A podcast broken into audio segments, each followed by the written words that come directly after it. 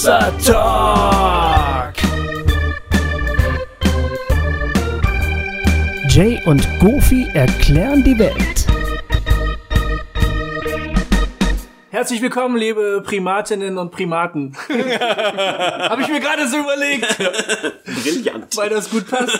Ja, hallo, hier ist Hossa Talk. Herzlich willkommen, schön, dass ihr zuhört.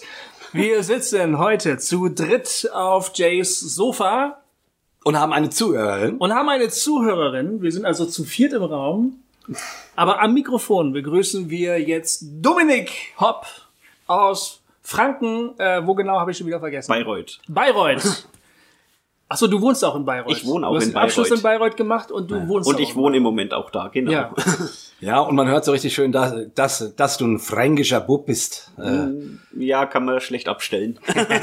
Ja, das stimmt allerdings. sehr, sehr cool. Das sehr, ist schön, sehr dass du da bist. Wir reden heute über das Thema Evolution und Schöpfung. Kann man es vielleicht so, also meistens Evolution, aber Nee, weil wir wir, weil wir so fromm sind, kommt die Schöpfung immer irgendwie mit rein.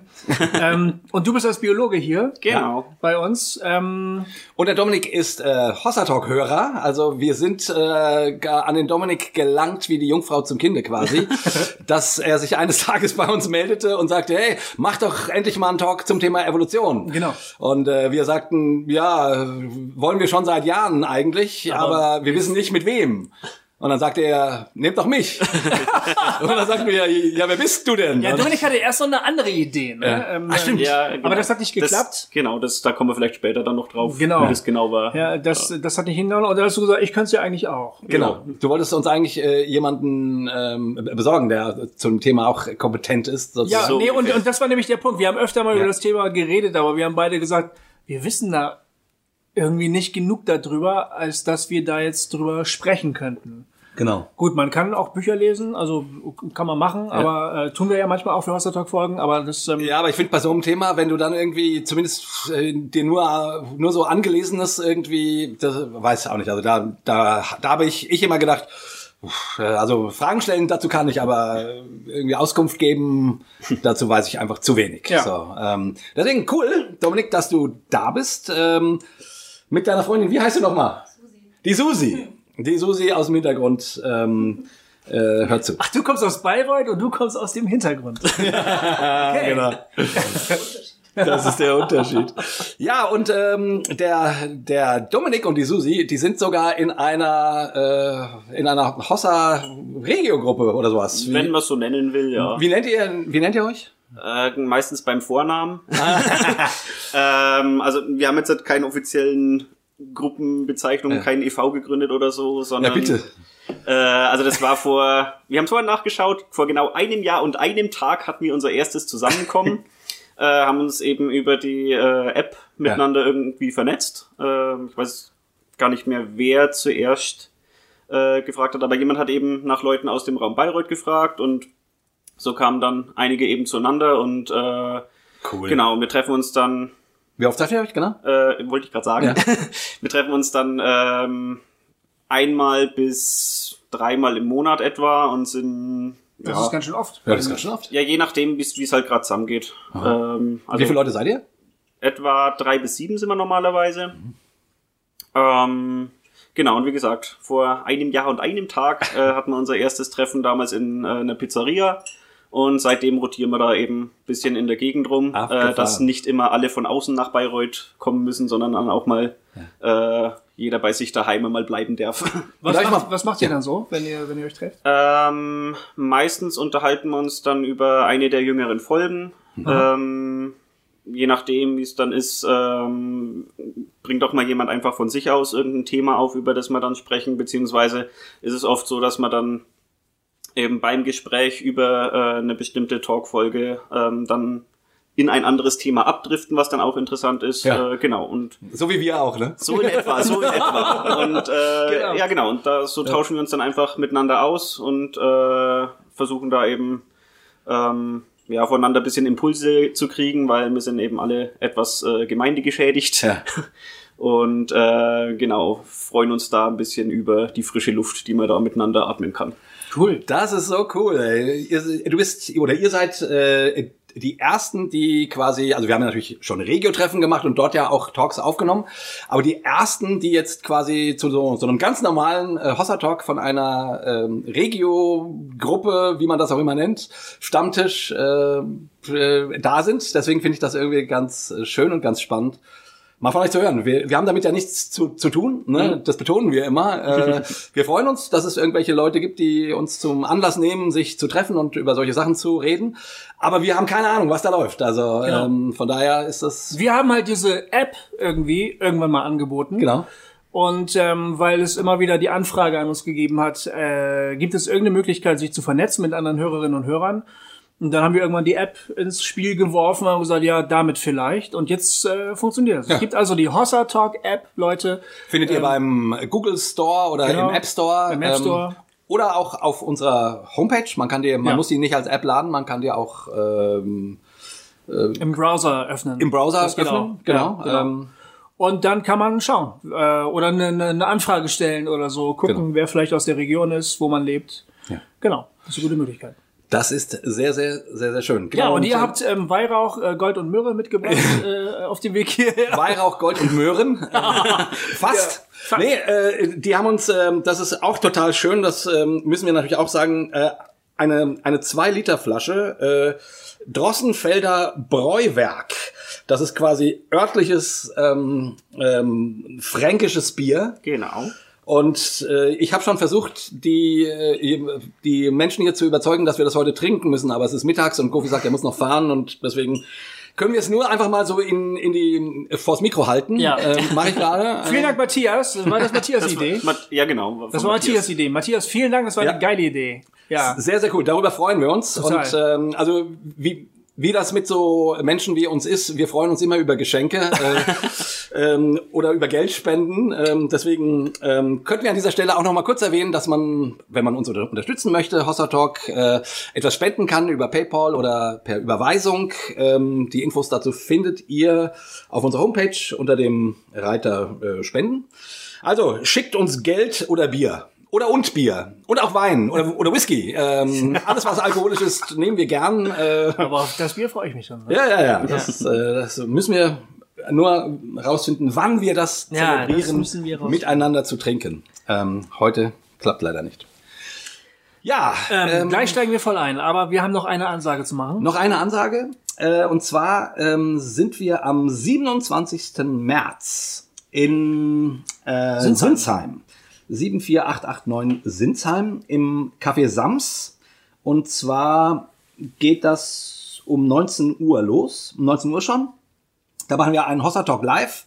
Das ist in der Burggasse 26. Ähm, nicht Sams, sondern Café Sam Café. So rum heißt es. Habe ich falsch gesagt, gerade glaube ich. Das Sam-Café? Das Sam Café heißt das. Café Sams. Genau, also da äh, freuen wir uns, wenn viele von euch kommen. ähm, äh, ich schaue mal in die Richtung Heidelberg und Karlsruhe und Umgebung. Ähm, das müsste alles einigermaßen erreichbar sein. Ähm, wir freuen uns, euch zu treffen am 27. März um 19 Uhr in Sinsheim. Genau. Und dann an der Stelle, man könnte noch mal kurz, kurz erwähnen, dass der Jay ein Buch geschrieben hat. Oh ja, das kann man, ja. Ist das Gott oder kann das weg? Ja. Und vom Gofi kommt auch bald eins. Das nee, das ist schon draußen. ist draußen. Oder? Ähm, nee, äh, ja, doch, am 21. Februar kommt es Ja. raus. Nee, dann ist es. Und das hier, dieser Tag erscheint am 23. War das nicht so? 23. Irgendwas in der Richtung. habe ich vorhin gesagt, 23. ja. Du hast, gesagt? glaube ich, 23. Dann wäre jetzt ganz frisch äh, Huchting, Geschichten von der Straße raus. Ein Geschichtenband. Genau. Ja. Kauft unsere Bücher, schickt uns Geld und Bier. Genau. Und benutzt die App, äh, um euch zu vernetzen.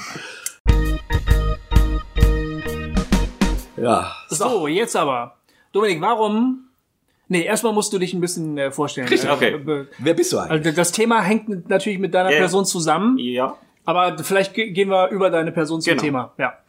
Ursprünglich geboren und aufgewachsen bin ich im Fichtelgebirge. Das ist noch mal eine Dreiviertelstunde weiter äh, östlich von Bayreuth aus gesehen, aber ähnliche Region.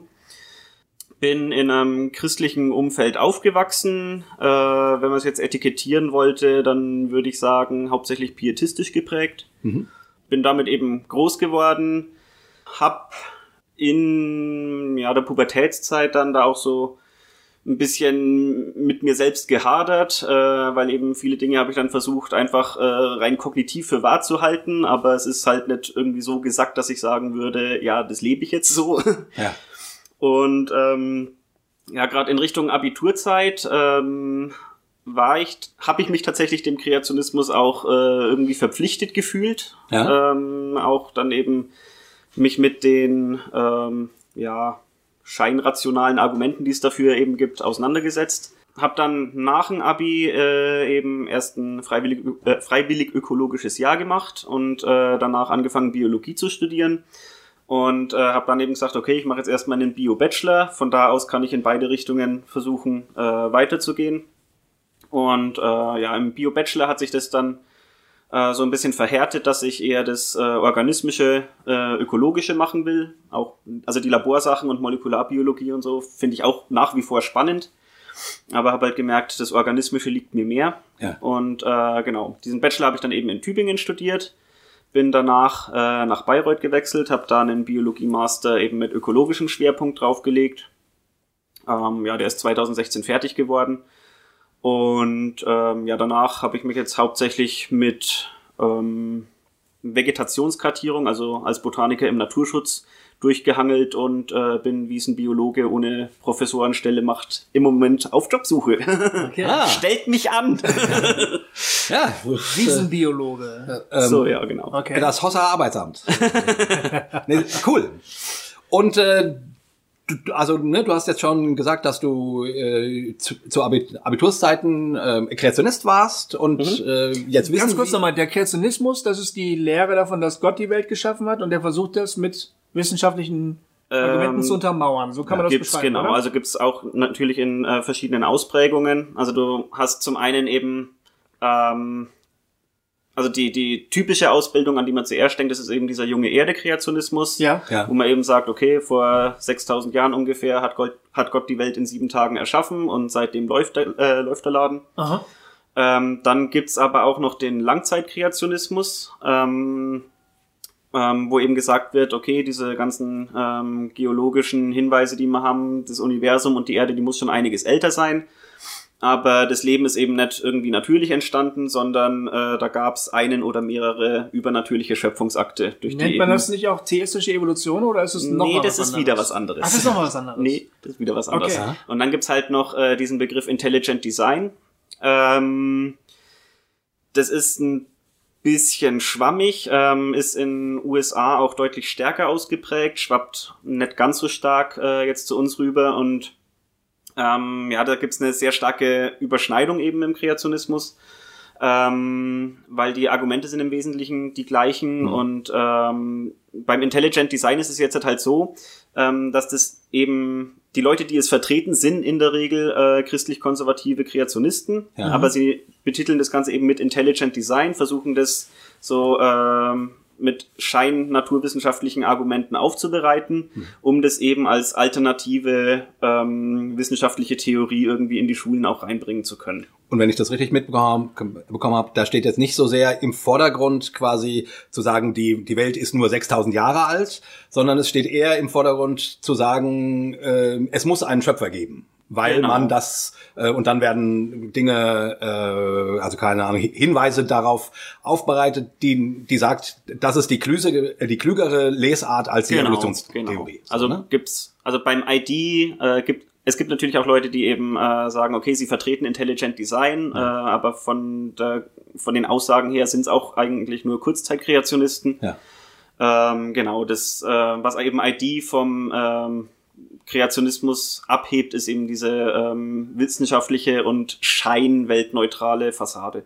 Ja, Und äh, es gibt natürlich einen Kreationismus auch noch außerhalb vom Christentum, also gerade der konservative Islam ist auch, äh, da gibt's auch sehr starke ähm, kreationistische äh, Agitatoren und ähm, jetzt halt bei dem einen Talk mit dem David rausgekommen ist, scheinbar auch im orthodoxen Judentum, wenn ich das richtig verstanden habe. Da habe ich mich jetzt noch nicht so auseinandergesetzt, aber Ja. Ja. genau, also sowohl Christentum als auch Islam äh, in den konservativen Ausprägungen äh, kann man das beides finden. Das ist dann auch das Ironische, dass zum Beispiel ähm, Ach, das sind die Religionen mit einer Schöpfungsgeschichte. Genau, genau. Das ist zum Beispiel dann auch das, das Ironische, dass so äh, erzkonservative äh, ähm, äh, Muslime zum Beispiel auf ihren YouTube-Kanälen dann ähm, christliche Dozenten, also die Videos von christlichen Dozenten äh, dann einfach laufen lassen, Ja. äh, nur weil die eben auch die junge Erde vertreten, den ganzen, die ganze Geschichte mit Jesus und so, das Ja, wird dann ja. halt ausgeblendet, aber Ja.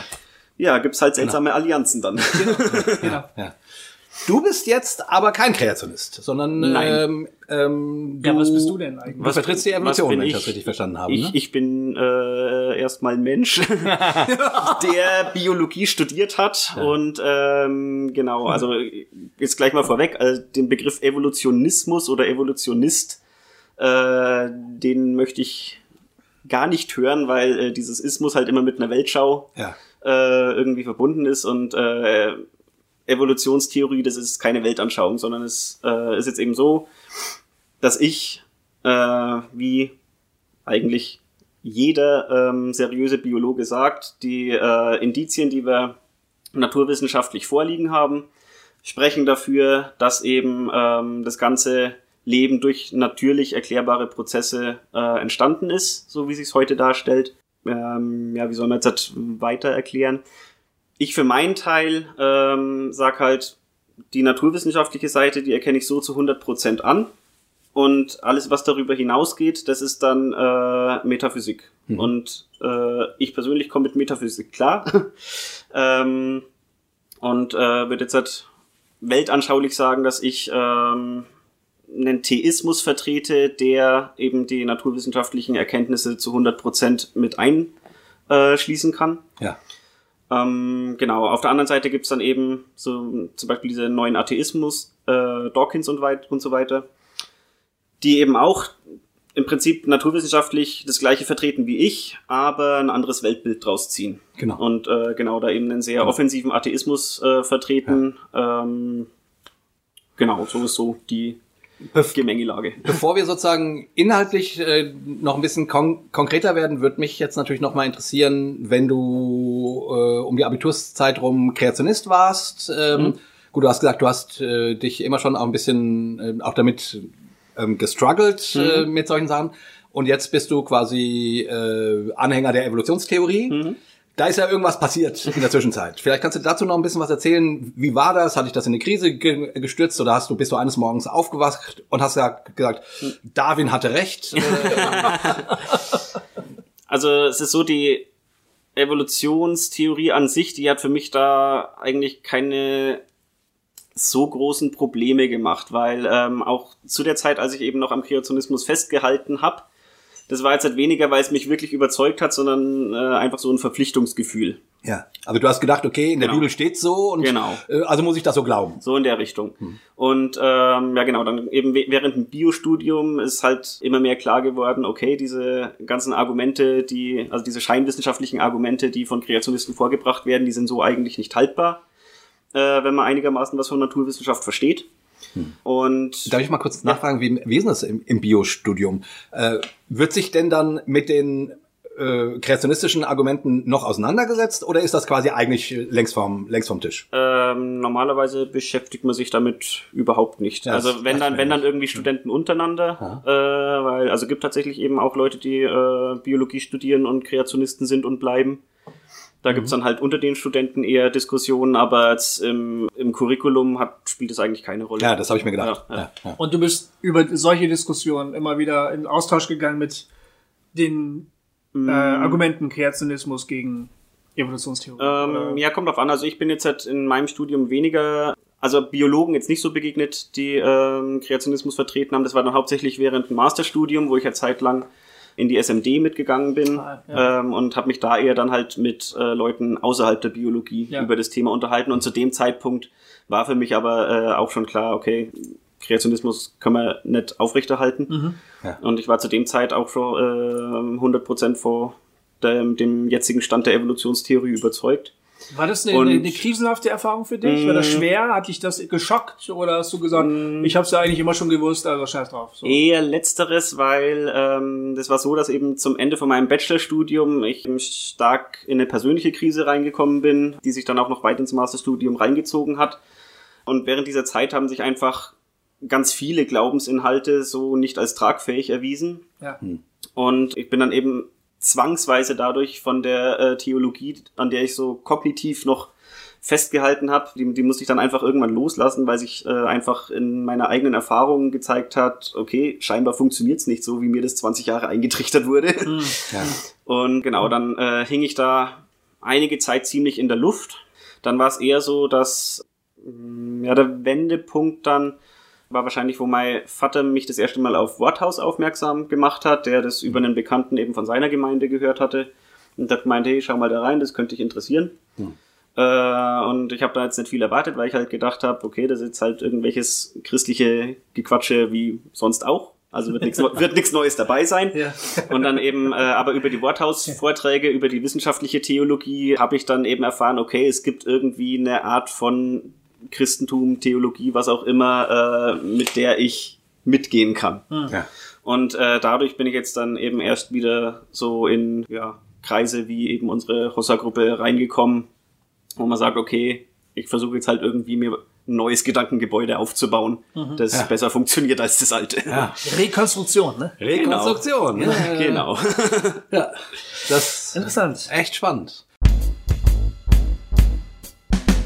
Ja, jetzt ist natürlich die große Frage, ähm, vielleicht kannst du uns, ich weiß nicht, das geht wahrscheinlich nicht ganz kurz, aber trotzdem irgendwie, was spricht denn für die Evolutionstheorie? Viel. Ja. Also von den, ich muss mir mal auch kurz meinen Notizzettel, dass ich nichts vergesse.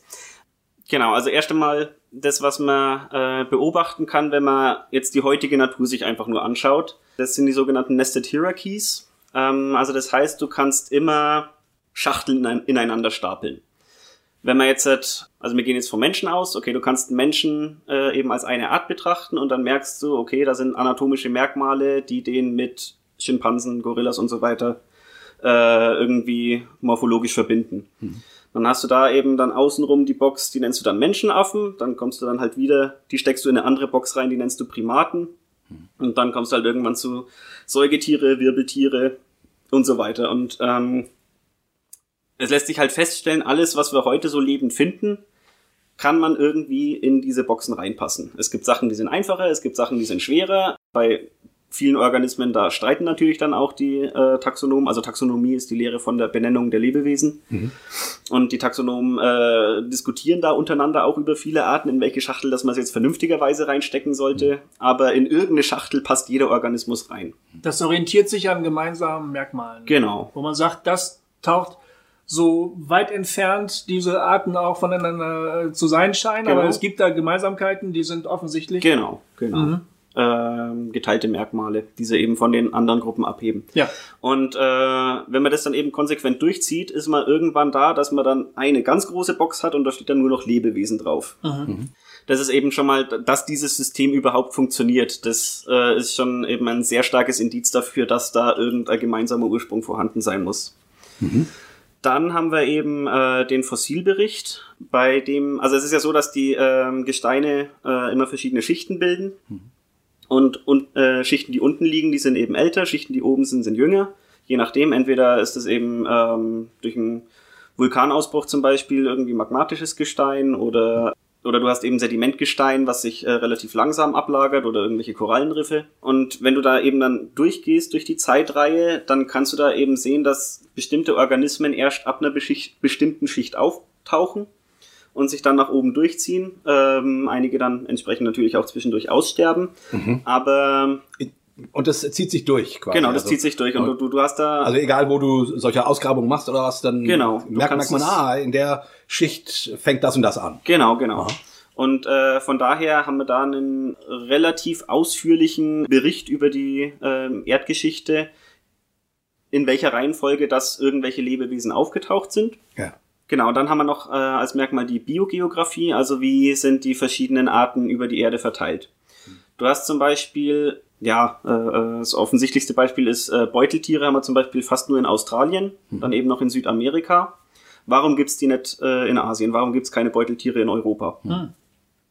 Äh, anderes Beispiel, Kakteen sind rein Weil Noah dir ausgesetzt hat, Ja, genau. als, als er gerade da war. Ja, genau, vielleicht? das, das, das frage ich dann auch immer. Okay, wenn Noah jetzt halt hier auf dem Berg auf einmal alle Tiere rausgelassen hat, warum sind die Kängurus so weit gegangen und der Rest nicht? Und warum haben die die Koalas und Wombats mitgenommen? Genau, ich will die alle hier haben. Ich finde die nämlich gut. Genau, und äh, anderes Beispiel wären die Kakteen. Äh, die gibt's fast nur in, ähm, in äh, Amerika. Ja. Und ansonsten, es gibt, glaube ich, ein oder zwei Arten tatsächlich in ähm, Westafrika. Und da erstaunlicherweise in Bereichen, wo du auch ähnliche Gesteinsschichten hast, äh, wie sie in Südamerika vorkommen. Ähm, und also das betrifft jetzt auch nicht nur die Kakteen, sondern es ist allgemein so diese Linie, diese Grenzlinie Südamerika und äh, Westafrika, das passt ja so schön ineinander. Äh, und äh, das passt jetzt nicht nur so auf der Karte ineinander, sondern auch wenn du die Gesteinsschichten hier ähm, aufkartierst, dann passen die auch alle wunderbar zusammen. Also sprich, wo man dann sagt, äh, das war mal eins. Genau, das und muss dann, mal eins gewesen sein. Und, hat sich dann auseinander, erdplattenmäßig Genau, auseinandergeschoben. Und deswegen sagt man, ah, okay, und deswegen macht das Sinn, dass es die eine Art, die es eigentlich nur dort gibt, wo man äh, auch dort gibt. Genau, genau. Also das sind so für die, äh, ähm, so vor dem, was man heute sehen kann. Dann jetzt halt, wo man äh, eben äh, in der Molekularbiologie einiges mehr weiß als noch vor 50 Jahren oder so, können wir zum Beispiel auch sehen, dass ähm, so ein paar ganz essentielle äh, Gene und, und Proteine, also diese Householding Genes nennt man sie hauptsächlich, die eben selbst für eine für die einfachsten Funktionen der Zelle notwendig sind, dass das äh, einfach am Laufen bleibt. Diese Gene sind zum einen bei allen Organismen sehr, sehr ähnlich, obwohl es grundsätzlich bei, also warum bräuchten jetzt Pflanzen die gleiche ATPase wie äh, Menschen? Also das ist äh, ATPase, das ist das Enzym, wenn du, äh, wenn du den Zucker verbrennst, dann geht es ja in ATP über, also diesen Energiespeicher, hat man vielleicht noch aus dem Schulbiologieunterricht im Kopf. Ja, ja, klar. Also es gibt halt dieses, dieses ATP, das ist ein, Energie, ist ein Energiespeicher. Und wenn der Zucker verbrannt wird, wird die Energie eben ins ATP übertragen. Und da gibt es ein Enzym oder ein Enzymkomplex ist es eigentlich, eben die ATPase, die diesen Prozess äh, macht. Und da ist jetzt die Frage, okay, warum haben, warum schaut die ATPase bei allen Organismen so gleich aus? Es könnte auch völlig unterschiedliche Lösungen geben. ja. Äh, auf der anderen Seite äh, sind solche Gene nicht immer oder auch die Proteine nicht 100% gleich, sondern können leicht abweichen.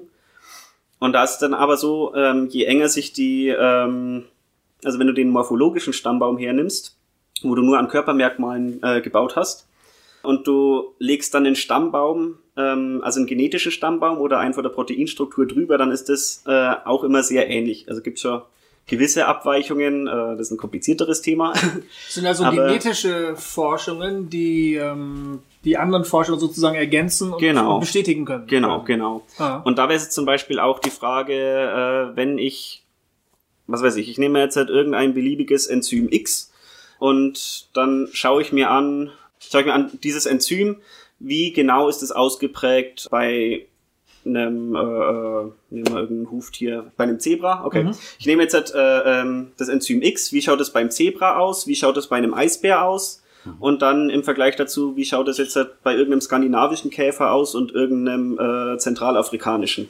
Dann sieht man eben auch, dass der, der Eisbär und das Zebra sind sich da einfach molekularbiologisch näher als der nördliche und der südliche Käfer. Aha. Und da ist die Frage, warum das Ganze? Es wäre eigentlich, wenn ich jetzt ein intelligenter Designer wäre, sinnvoller bei, Sach bei Leuten, äh, Leuten, ja, bei Lebewesen, die in, ähnlichen, in einer ähnlichen Umgebung äh, leben, dass ich da auch immer das Enzym nehme, das dann zum Beispiel an die Temperatur besser angepasst ist. Ja. Ist aber nicht Ist so. aber nicht in einem gewissen Grad natürlich schon. Ich muss jetzt halt versuchen, irgendwie um die Fachbegriffe rumzukommen. ja, das ist verdammt schwer. Das ist richtig- das Das, ist, also das, du machst das, einen guten Job, muss ich sagen. Du machst echt einen guten also Job. das, das molekularbiologische Signal, was du jetzt halt rein von der äußeren Erscheinung her abgleichst, Ja. das ist besser, als wenn du das mit der Umgebung, also mit der, mit der ähm, räumlichen Nähe abgleichst. Ja. Und das ist auch schon mal ein Hinweis drauf, okay, da scheint irgendwie mehr dahinter zu stecken, als jemand, der alle Organismen der Reihe nach äh, dahin gepflanzt hat und die waren schon immer da und die sind an da angepasst und so weiter. Ich habe noch ein interessantes ähm, Beispiel gelesen, inwiefern die genetische Forschung sozusagen die anderen Forschungszweige unterstützen kann. Ähm, du musst sagen, ob du, ob du das bestätigen kannst. Ähm, äh, der Mensch hat einen, ähm, Chromosomendefekt, glaube ich. Ähm, der kann kein Vitamin C selbst herstellen. Äh, Das hat man irgendwann rausgefunden, als man äh, lange, endlich lange Segelfahrten machen konnte auf dem, auf dem Meer. Da sind die, die Leute alle erkrankt, haben Skorbut bekommen, äh, weil man das nicht wusste. Die Tiere, die man mit transportiert hat, äh, sind nicht krank geworden, aber der Mensch aus Vitamin C-Mangel ähm, konnte das nicht. Man hat dann also irgendwann diesen Chromosomdefekt Mhm. festgestellt und den kann man aber eben nicht nur beim Menschen feststellen, sondern auch bei anderen Primaten feststellen. Und man kann sogar noch weitergehen, oder? In dieser ganzen Mhm. Ja, ja. Wirbeltiergruppe. Äh, man kann bei allen möglichen Arten von Wirbeltieren diesen Chromosomdefekt äh, Mhm. äh, feststellen. Oder habe ich das falsch? Also das, das, das Vitamin C selbst nicht. Hast du grundsätzlich richtig verstanden? Okay, Ist, war auf Englisch. Ich habe ja, vielleicht nicht äh, verstanden. äh, das ist eine andere Geschichte.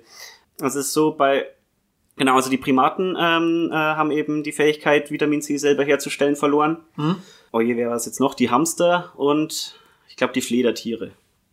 Ja, also es gibt- kann ich mich auch Genau, also ja. das sind das sind drei Gruppen. Ja. Und wenn du aber jetzt die Gensequenz anschaust, dann kannst du sehen, dass das drei unterschiedliche Mutationen sind. Ah. Also diese drei Gruppen haben diesen Defekt nicht von einem Vorfahr geerbt, von Okay. einem, nicht von einem gemeinsamen, sondern der gemeinsame Vorfahr, also irgendwo innerhalb der Säugetiere, ähm, der konnte noch Vitamin C herstellen. Und von da aus hast du dann eben die Verästelungen zu den heutigen Tieren. ja. Und äh, auf dem Weg zu den Primaten ist da eben mal äh, eine Mutation eingetreten, die äh, eben dieses, äh, diesen Syntheseweg dann zerstört hat. Und dann ist es ein weiteres Mal eben bei den Fledertieren passiert, Ah, also Fledermäuse und Flughunde. Und dann nochmal ähm, irgendwo innerhalb der Nagetiere. Also wie gesagt, ich weiß es jetzt nur, dass Dann hat der bei Artikel Hamster das sein tatsächlich falsch dargestellt, die ich gelesen habe. Keine Äh, gute ja, Werbung also für die ist- Seite Biologos. Na gut, okay. Äh, ja, es Und ist warum, eine andere Geschichte. ja. äh, und warum spricht das jetzt für die Evolutionstheorie? Na, es, es besteht also auf der auf der Genforschungsebene bestätigt halt die die die Erkenntnisse, die man da gewinnt, äh, bestätigen sozusagen Verwandtschaftsverhältnisse zwischen Arten, die Genau. man eben auch über die wie heißt du, Taxonomie sozusagen Genau, äh, auch genau. herleiten kann. Also es gibt verschiedene Forschungsfelder, Forschungsebenen, äh, deren Ergebnisse gemeinsam sozusagen ein schlüssiges Bild ergeben. Ja. Ne? Das ist der, ist der, Genau. ist der Punkt. Genau. Ja. Okay, ich sag mal so, ähm, ich, äh, also ich glaub dir jetzt erstmal, äh, dass das so ist. Hast ja Mir keine brummt- Wahl. Ja, ähm, mir brummt schon der Schädel und ich fühle mich wie im äh, wie im Bio-Unterricht äh, in der keine Ahnung zehnten Klasse. Ich habe dann Bio abgewählt. ähm, ähm, also ich, äh, ne, ich okay, aha, hm, Primaten und Taxologien und äh, was weiß ich nicht alles. Äh, also ich äh, man, das weiß ich ja auch. Ich, das ist ja immer das Dilemma, dass man das als Laie nicht Ja, wirklich ja, nachprüfen kann, Ja. sondern ich weiß, die, also der größte Teil, der allergrößte Teil der Wissenschaft sagt, ja, mit der Evolutionstheorie kann man arbeiten. Die erklärt ziemlich gut, was wir heute hier Mhm. so vorfinden. So, Kreationisten widersprechen dem und sagen, ja, und äh, Entro Entropie und was weiß ich nicht alles, ne? Äh, Mhm. äh, Was ist das jetzt nochmal? Entropie. Ach, ist egal. Komm. ja, also quasi, ich, wenn ich das richtig noch in Erinnerung habe, irgendwie nach dem zweiten thermodynamischen Hauptsatz. Ja, das Ich- ist ich- auch ein, F- ja, man kann nicht einmal richtig sagen, dass es ein Argument ist, weil die ganze Argumentation baut darauf auf, dass derjenige, der das Argument verfasst hat, den zweiten Hauptsatz der Thermodynamik nicht verstanden hat. Ach so. Wie dem auch sei, also auf jeden Fall weiß ich, okay, da wird dann da auch natürlich munter widersprochen. Ähm, ich, ich, also äh, ich habe immer schon, mh, also ich war immer, äh, selbst in, in meiner ähm, Fundi-Phase, habe ich immer gedacht, hm, ja, äh, wie, wie, also wenn wenn 90 oder 95 Prozent der Wissenschaft irgendwie das für plausibel hält, ja, also was, wer, warum sollte ich dem widersprechen, sozusagen? Ne? Ähm, Da ist meine Herkunft halt genau anders und ich habe das gelernt, was ich jetzt gestern äh, bei der Vorbereitung auf heute gerade noch mal auf einer Seite ähm, gelesen habe, was Darwin nicht wusste, heißt die, was Darwin nicht wusste.de. Ähm, der, das Fazit all der Ausführungen ist am Ende, die Evolutionstheorie wird deshalb von Forschern behauptet, weil sie nicht anerkennen wollen, dass es Gott gibt. Und sie ergibt an und für sich überhaupt gar keinen Sinn. Das ist das Fazit dieser Seite. Und so habe ich das, so habe ich das gelernt. Also Ja. ich hatte, ich hatte halt nicht den Luxus zu sagen, äh, 95 Prozent aller Forscher glauben das, muss es ja richtig sein. So ein bisschen wie beim Klimawandel. Ja, ja, genau. ähm, dachte ich auch gerade dran, übrigens, genau. als ich das sagte. Die- genau, die- menschengemachte Klimawandel. Die Argumentationen sind auch sehr parallel, wenn man genau hinschaut. Das ist hochinteressant, also ist der, ist der oder? gleiche, also ob du jetzt halt, äh, Klimawandelleugner, ob du äh, eben ähm, Evolutionsleugner oder sonstige Verschwörungstheorien oder so, Hm. die äh, Argumentationsweise ist sehr parallel. Es ist Ja. immer der gleiche Typ von Scheinargumenten. Ich bin halt auf eine christliche Schule gegangen, wo wir ähm, das äh, Bio-Lehrbuch von unter anderem Siegfried Scherer ja. äh, ge gelernt und gelesen haben im Biounterricht. Also bei uns wurden Evolutionstheorie und Kreationismus gleichwertig und eigentlich mit stärkerem Gewicht auf Kreationismus gelehrt. So bin ich aufgewachsen und ich habe mir in meinem Leben bestimmt vier oder fünf kreationistische Vorträge reingezogen von äh, Professor Dr. Wilder Smith, Dr. Doktor, glaube ich. Doktor, Doktor, äh, Professor, Doktor, Doktor, Doktor. Ich glaube, drei. Doktor. Ja, ja. Kennst du den auch? Ja, natürlich. Ich, von dem habe ich auch mal ein Buch So ein total gelesen. knuffiger, wirklich super ja. sympathischer Engländer, der Ich habe den sogar mal in Amerika in in der Kirche einen Vortrag halten hören. Ja. so, der, der war mehrfach bei mir zu Hause. Wirklich? Ja, ja, an, an, an unserem Essen. Professor Doktor. Doktor, Dr. Wilder Smith. Und der hat genau erklärt, warum der Kreationismus stimmt und warum nicht. Und deshalb ist es für mich so wohltuend, dass du uns mit, mit Argumenten bombardierst, weil ich das aufsauge wie ein Schwamm, weil ich das, weil, weil, also es, ich verstehe auch nicht alles, ne, was Dominik sagt. Ich versuche es irgendwie nachzuvollziehen, äh, obwohl bisher konnte ich ganz Ja, gut folgen, weil du hast es wirklich gut gemacht. Ich muss jetzt auch ein ganzes Semester Evolutionsbiologie durchjagen in Okay. einer Viertelstunde oder so. Eben, genau, das ist natürlich auch massiv, aber, aber das ist, es ist, es tut gut, irgendwie einfach mal so eine Dusche abzubekommen. ne? So. Was ist denn das Hauptgegenargument von den äh, von Kreationisten wie Professor Doktor, Doktor, Doktor? Ich weiß, ich weiß. ja, ja. Also die ähm, chemische Evolution ist ja gar nicht möglich, die wurde im Labor noch nie nachgewiesen. Und zweitens, ähm, es fehlen ja Missing Link oder was? genau, es fehlen ja fossile Funde der Übergangsstadien von der einen Art zur anderen. Das sind, glaube ich, die zwei Hauptargumente, oder? Äh, das kommt drauf an, mit wem du es zu tun hast. Äh, Okay.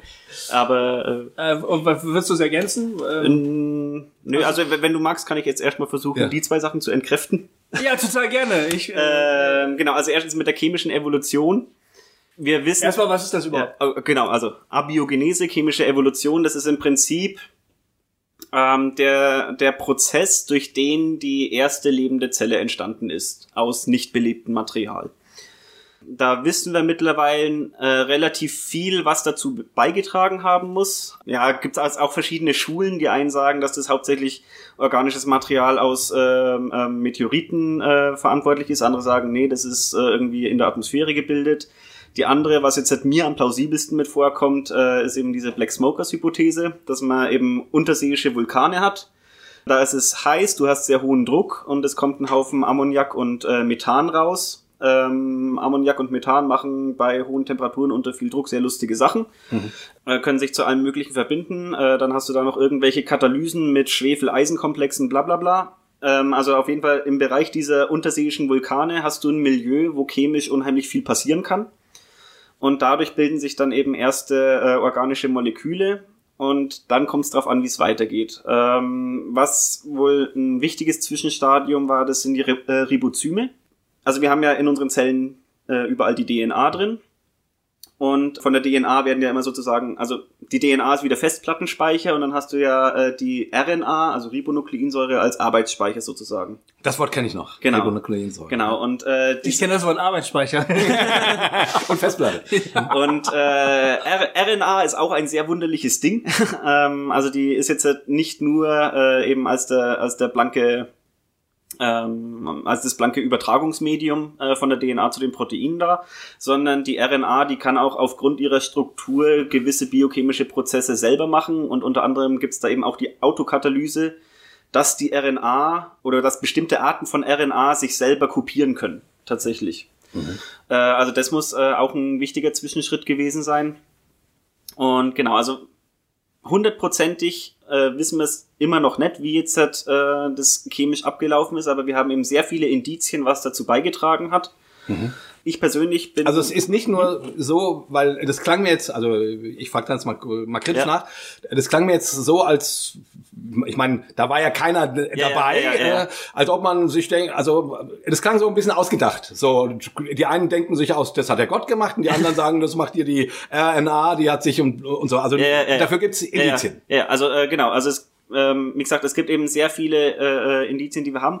Auf der anderen Seite, es gibt sehr viele Sachen, die wir vermutlich niemals ähm, hinreichend genau wissen werden, wie jetzt halt die Verhältnisse eben Druck, Temperatur, äh, Chemie an den Stellen tatsächlich war und welcher Mechanismus jetzt halt wirklich der, der Wahrheit entspricht. Aber ich sag mal so, wir haben äh, von der organischen Chemie und von der Biochemie her, äh, was wir da wissen, äh, schon einen Haufen Handwerkszeug, wo man sagen wir können plau plausible Szenarien bauen, in denen wir keinen übernatürlichen Eingriff brauchen. Mhm. Okay. Und da ist jetzt eben äh, immer die Sache, was für einen Anspruch hast du jetzt an das Wissen? oder, oder was zählt dir als Beweis? Äh, weil äh, du kannst in, in jede äh, naturwissenschaftliche Argumentation reinkrätschen mit, ja, kannst du das beweisen? Nein, kann man nicht, weil die Naturwissenschaft kennt keine Beweise. Einfach aus erkenntnistheoretischer Sicht. Können wir vielleicht, vielleicht kommt später nochmal äh, irgendwie zu sprechen, aber strenge Beweise kennt die Naturwissenschaft nicht. Das Einzige, was die Naturwissenschaft machen kann, ist äh, Indizien sammeln und daraus äh, die ziehen. plausibelste Schlussfolgerung mhm. ziehen. Und das ist dann eben die Arbeitshypothese. Äh, Im Idealfall, wenn man sehr, sehr viele Indizien hat, äh, kann man mehrere Hypothesen dann eben zu einer Theorie bauen. Und mit dem baut man so lange, bis man jetzt halt wirklich ähm, irgendwas empirisch entdeckt, was einen krassen Widerspruch dazu darstellt. Mhm. mhm. Ähm, oder was zumindest so weit nicht mit dieser Theorie erklärbar ist, dass sie irgendwie modifiziert werden muss. Und an der Stelle wäre vielleicht auch nochmal wichtig, glaube ich, zumindest nach allem, was ich gehört habe, zu sagen, äh, manche sagen ja, ja, Evolutionstheorie. Ja. Theorie heißt ja, das ist, das ist nur eine Annahme. Ja. Aber in der Wissenschaft ist eine Theorie eigentlich was anderes. Ne? In der Wissenschaft ist die Theorie im Prinzip das, was man als Wahrheit annimmt, solange bis irgendwas sehr Gewichtiges dagegen spricht. Also ich sage ja. immer, wenn du jetzt nicht an äh, Evolutionstheorie glaubst, dann brauchst du auch nicht an Gravitationstheorie glauben. Aber mhm. wenn ich jetzt davor ein Buch aus dem Regal ziehe, dann würde ich davon ausgehen, dass es zu Boden fällt. Ja, genau. Auch wenn die Gravitation auch nur eine Theorie ist oder was weiß ich, ähm, Elektromagnetismus. Ich meine, der Computer funktioniert nur aufgrund einer Theorie, aber ich verlasse mich darauf, dass er funktioniert. Mhm. Ja. Und ich, dass ich keinen göttlichen Eingriff brauche, dass da die äh, ganzen Daten richtig gespeichert werden. Ja. Okay, und Missing Link? Missing Link, das ist äh, also zum einen Fossilien entstehen nur unter ganz bestimmten Bedingungen. Also jedes Fossil, das wir finden, ist ein unheimlicher Glücksfall. Wenn es so gut erhalten ist, dass wir es eindeutig irgendwo ähm, stammbaumäßig einordnen können, dann ist es ein doppelter Glücksfall. Mhm. Das heißt, wir können buddeln, solange wir wollen. Wir werden nicht von jeder Generation Lebewesen irgendeinen Vertreter fossiliert finden. Ja.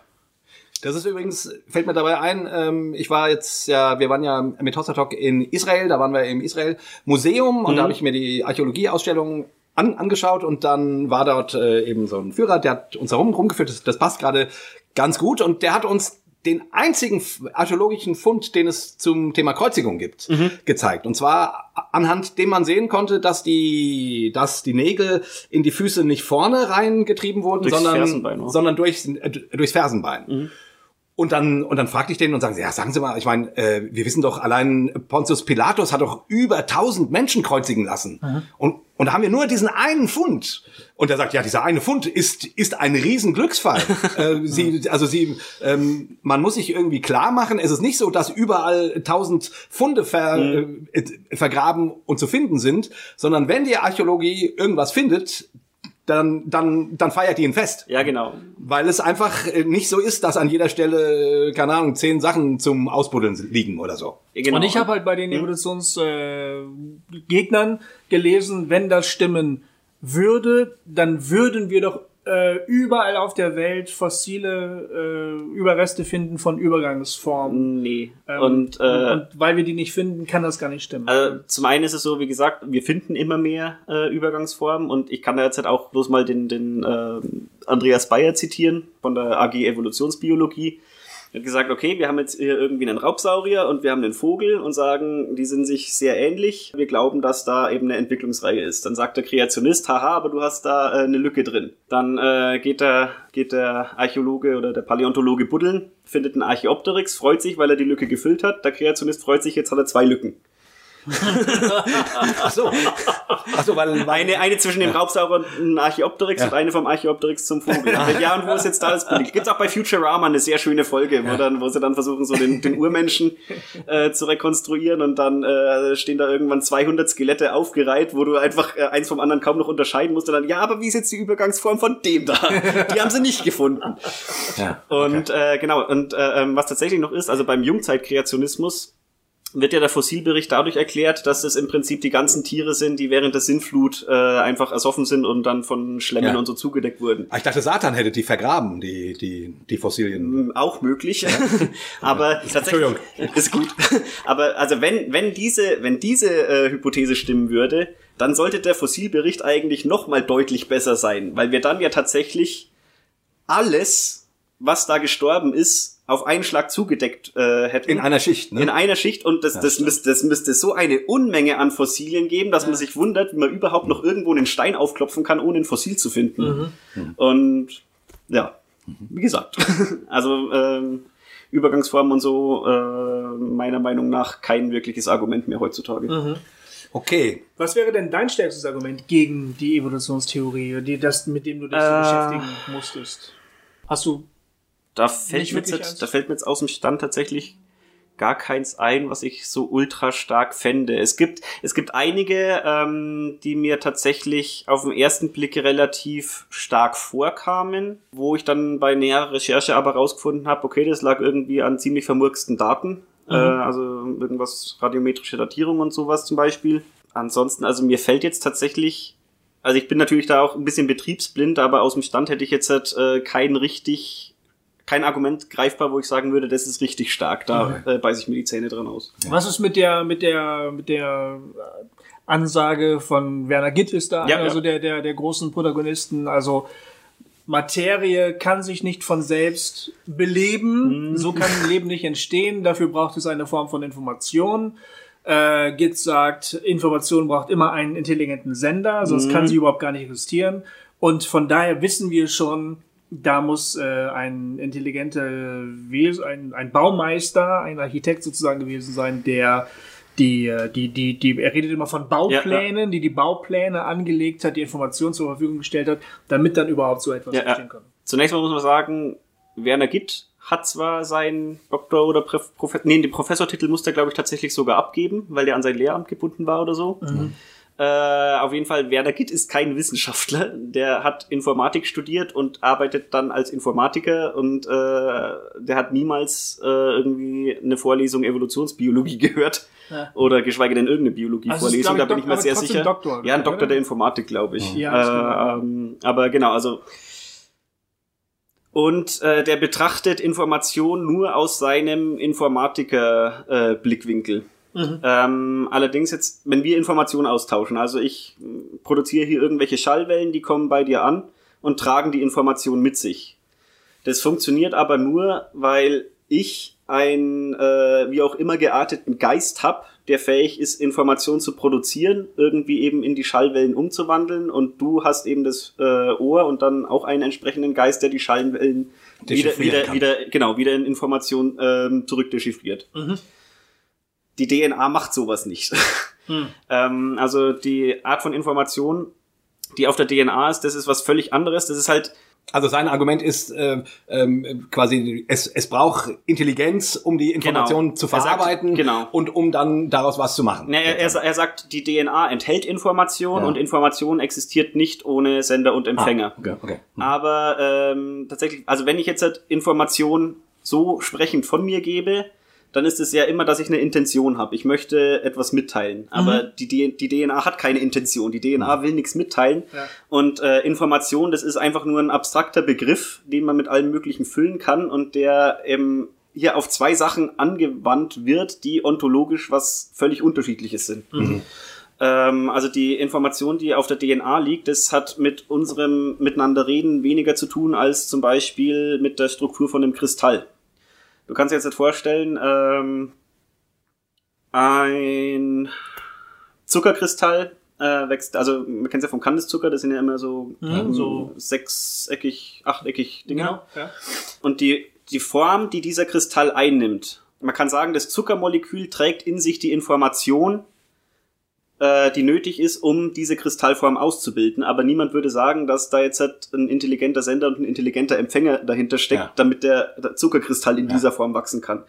Und mit der DNA ist es vom Grundprinzip her das gleiche, nur eben um viele, viele Grade komplizierter. Also das ist einfach, äh, das sind Atome, die irgendwie eine räumliche Anordnung haben, wo nur eine andere räumliche Anordnung drauf passt und sich dadurch äh, das Ganze dann eben so zusammenfügt. Aber wie gesagt, der Prozess ontologisch ist näher an der Kristallisation dran, als wenn wir jetzt halt sprachlich Informationen austauschen. Okay. Und deshalb ist das ganze Argument von Git eigentlich ein leeres Argument und es gibt auch einen Grund, warum der in der wissenschaftlichen Welt nirgendwo wahrgenommen wird, weil wenn der vor Wissenschaftler geht, dann sagen die denen das gleiche wie ich hm. und damit ist die Diskussion vorbei. Hm.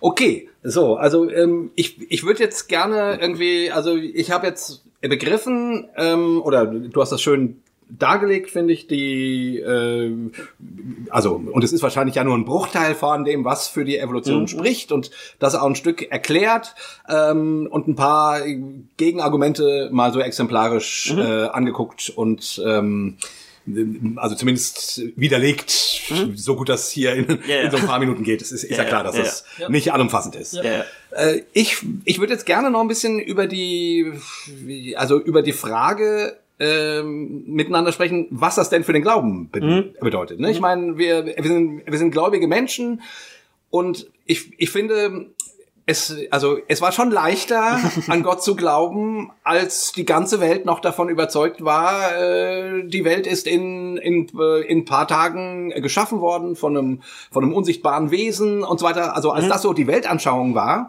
war das mit dem Glauben einfacher. Mhm. Ne? Äh, die Evolutionstheorie hat uns hier schon ein bisschen Schneid abgekauft und das ist ja nun auch so, dass auf der Straße die Leute, äh, dass es interessanterweise für die oft ein wichtiges Thema ist mhm. dass die sagen, ähm, ja, du, ich kann nicht an Gott glauben, weil Evolution mhm, mhm und, mhm. und so weiter.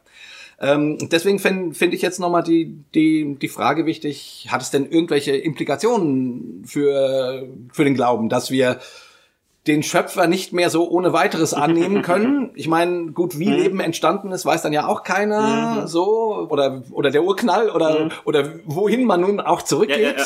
Ähm, so, also der ist ja nicht völlig aus dem völlig aus dem ähm, völlig aus dem Bild äh, mhm. rausgekickt worden, sondern ähm, unter Umständen nur der Anfang einer ganz langen Kette. Mhm. mhm.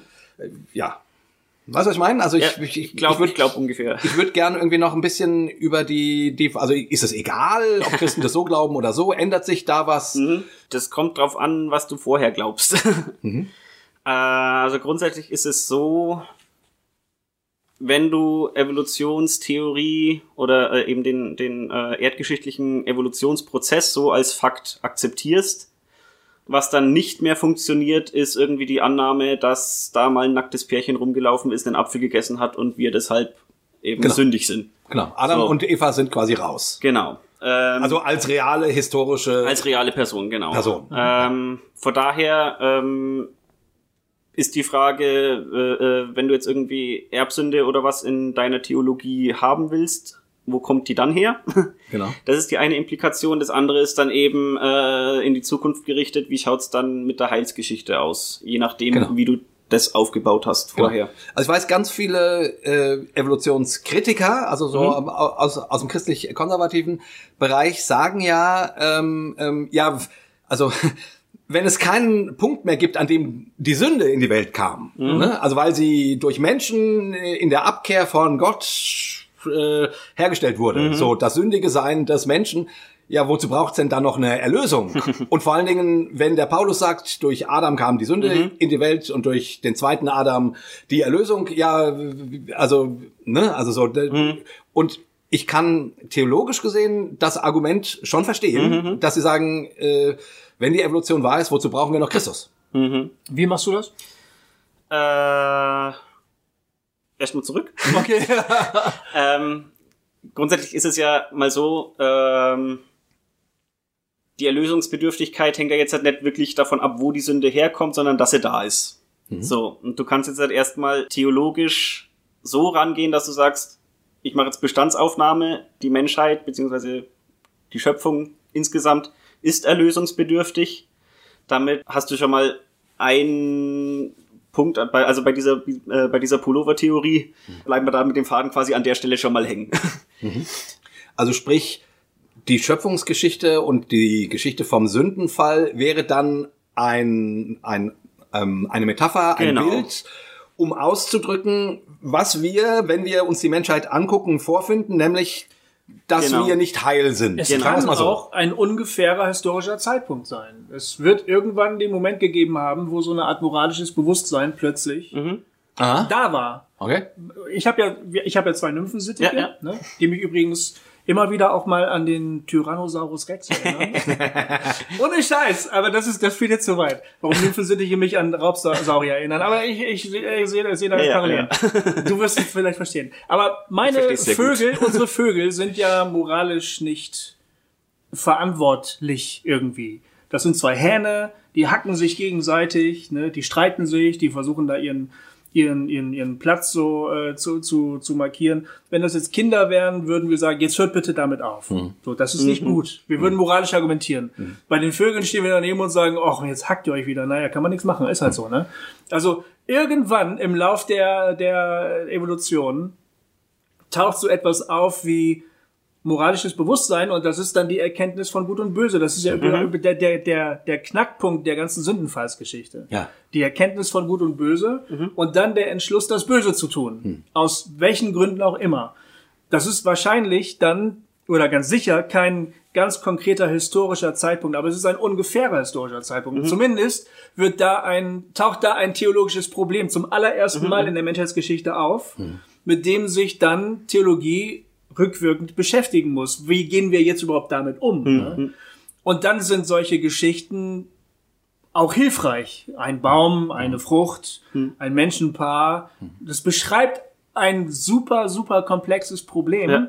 auf eine ziemlich nachvollziehbare Weise. Von daher finde ich ehrlich gesagt gar nicht unbedingt, dass die Evolutionstheorie in der Hinsicht ein theologisches Problem darstellt. Was das angeht, was Sünde und die Erlösung von den Konsequenzen angeht. Gut, aber es wäre ja zumindest, also im, im, im, im, im konkreten ähm, Sündenfallbericht der Bibel ist es ja, also ist es festzumachen an einer Entscheidung. Ne? Gott Ja. sagt, esst nicht von diesem Baum, ähm, weil dann werdet ihr sterben. Und der Mensch sagt, doch, wir, also, oder lässt sich verführen äh, und, und, und tut es trotzdem. So, Ja. also, Ja. also steht eine klare Entscheidung ähm, da. Und Ev- Evolutions, äh, zumindest von der Vorstellung der, der Evolution ist es ja eher so, die Lebewesen entwickeln sich und so weiter und irgendwann kommt der Mensch und irgendwann ist sowas wie Bewusstsein da und wie moralisches Urteilsvermögen und so weiter.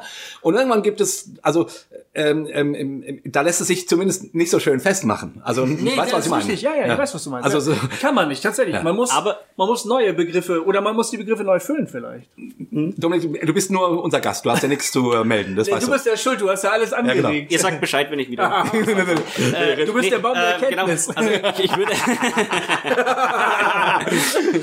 ich würde jetzt äh, zum Beispiel auch mal umgekehrt rangehen, wenn jetzt halt jemand da wirklich so drauf erpicht ist, dass Adam und Eva Mhm. jetzt historische Personen gewesen sein müssen und der Sündenfall ein datierbares Ereignis, würde ich erstmal fragen, okay, und in deiner Glaubenspraxis, wie äußert sich das jetzt im Vergleich dazu, wenn du das nicht, nicht hättest? Also, Mhm. keine Ahnung, wenn du jetzt du machst irgendwas, wo dir dann äh, im Nachhinein klar ist, das war jetzt halt irgendwie sündig, dann schlägst du dir dann an den Kopf und denkst, Mensch, die zwei Nackerten mit dem Apfel, was haben die mir da wieder eingebrockt?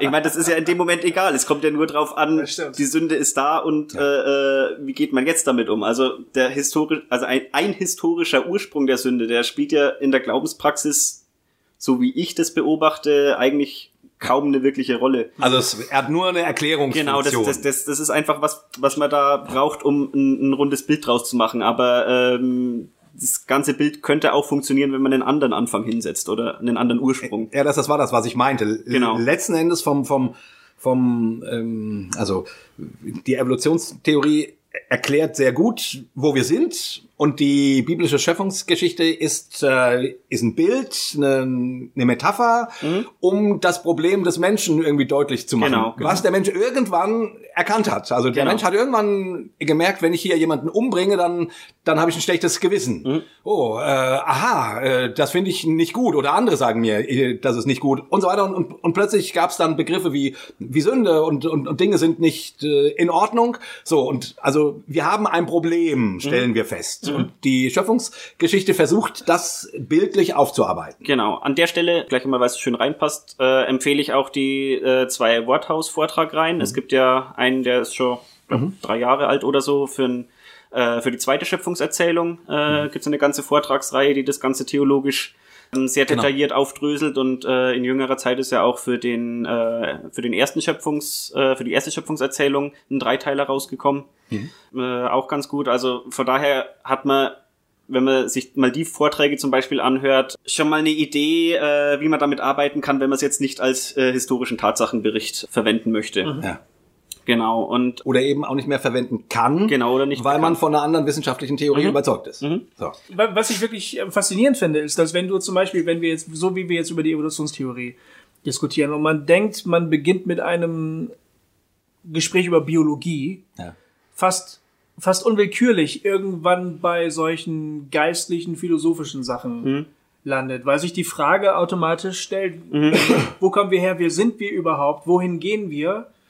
Und eigentlich finde ich dann den nächsten Schritt zu sagen, was hat Gott mit allem zu tun, schon nachvollziehbar. Ja, ja. Also klar kann man als Atheist sagen, das, das schneide ich jetzt mal ab, das hat damit ja gar nichts zu tun. Aber es gibt ja auch wirklich, finde ich, auffällige Parallelen. Also wenn äh, das eben, wenn, also wenn, wenn der, wenn der Apostel sagt, äh, aus Christus kommt alles, zu Christus geht alles hin, von ihm her zu ihm, äh, das, man, man kann diese Bewegungen ja irgendwie nachvollziehen. Also diese, mhm. diese, diese Verschmelzung des, des, des normalen biologisch Lebendigen sozusagen mit dem ganz normalen geistig Lebendigen mhm. und so, dass das irgendwie eine, eine, eine Verbindung mhm. Finde ich faszinierend. Als religiöser Mensch jetzt meine ich. Genau, als religiöser Mensch. Als ja. Atheist oder materialistischer Atheist wirst du wahrscheinlich sagen, ja, das ist doch alles Spekulation. Ja, genau. Das, Was wollt ihr denn? Das ist doch alles nur Spekulation. Mhm. Und wir würden halt, äh, oder ich würde nicht dagegen halten, sondern würde sagen, ja, das stimmt. Das ist Spekulation. Das ist der Versuch, äh, ne, äh, ein Format zu finden, wie bestimmte Dinge denkbar mhm. sind.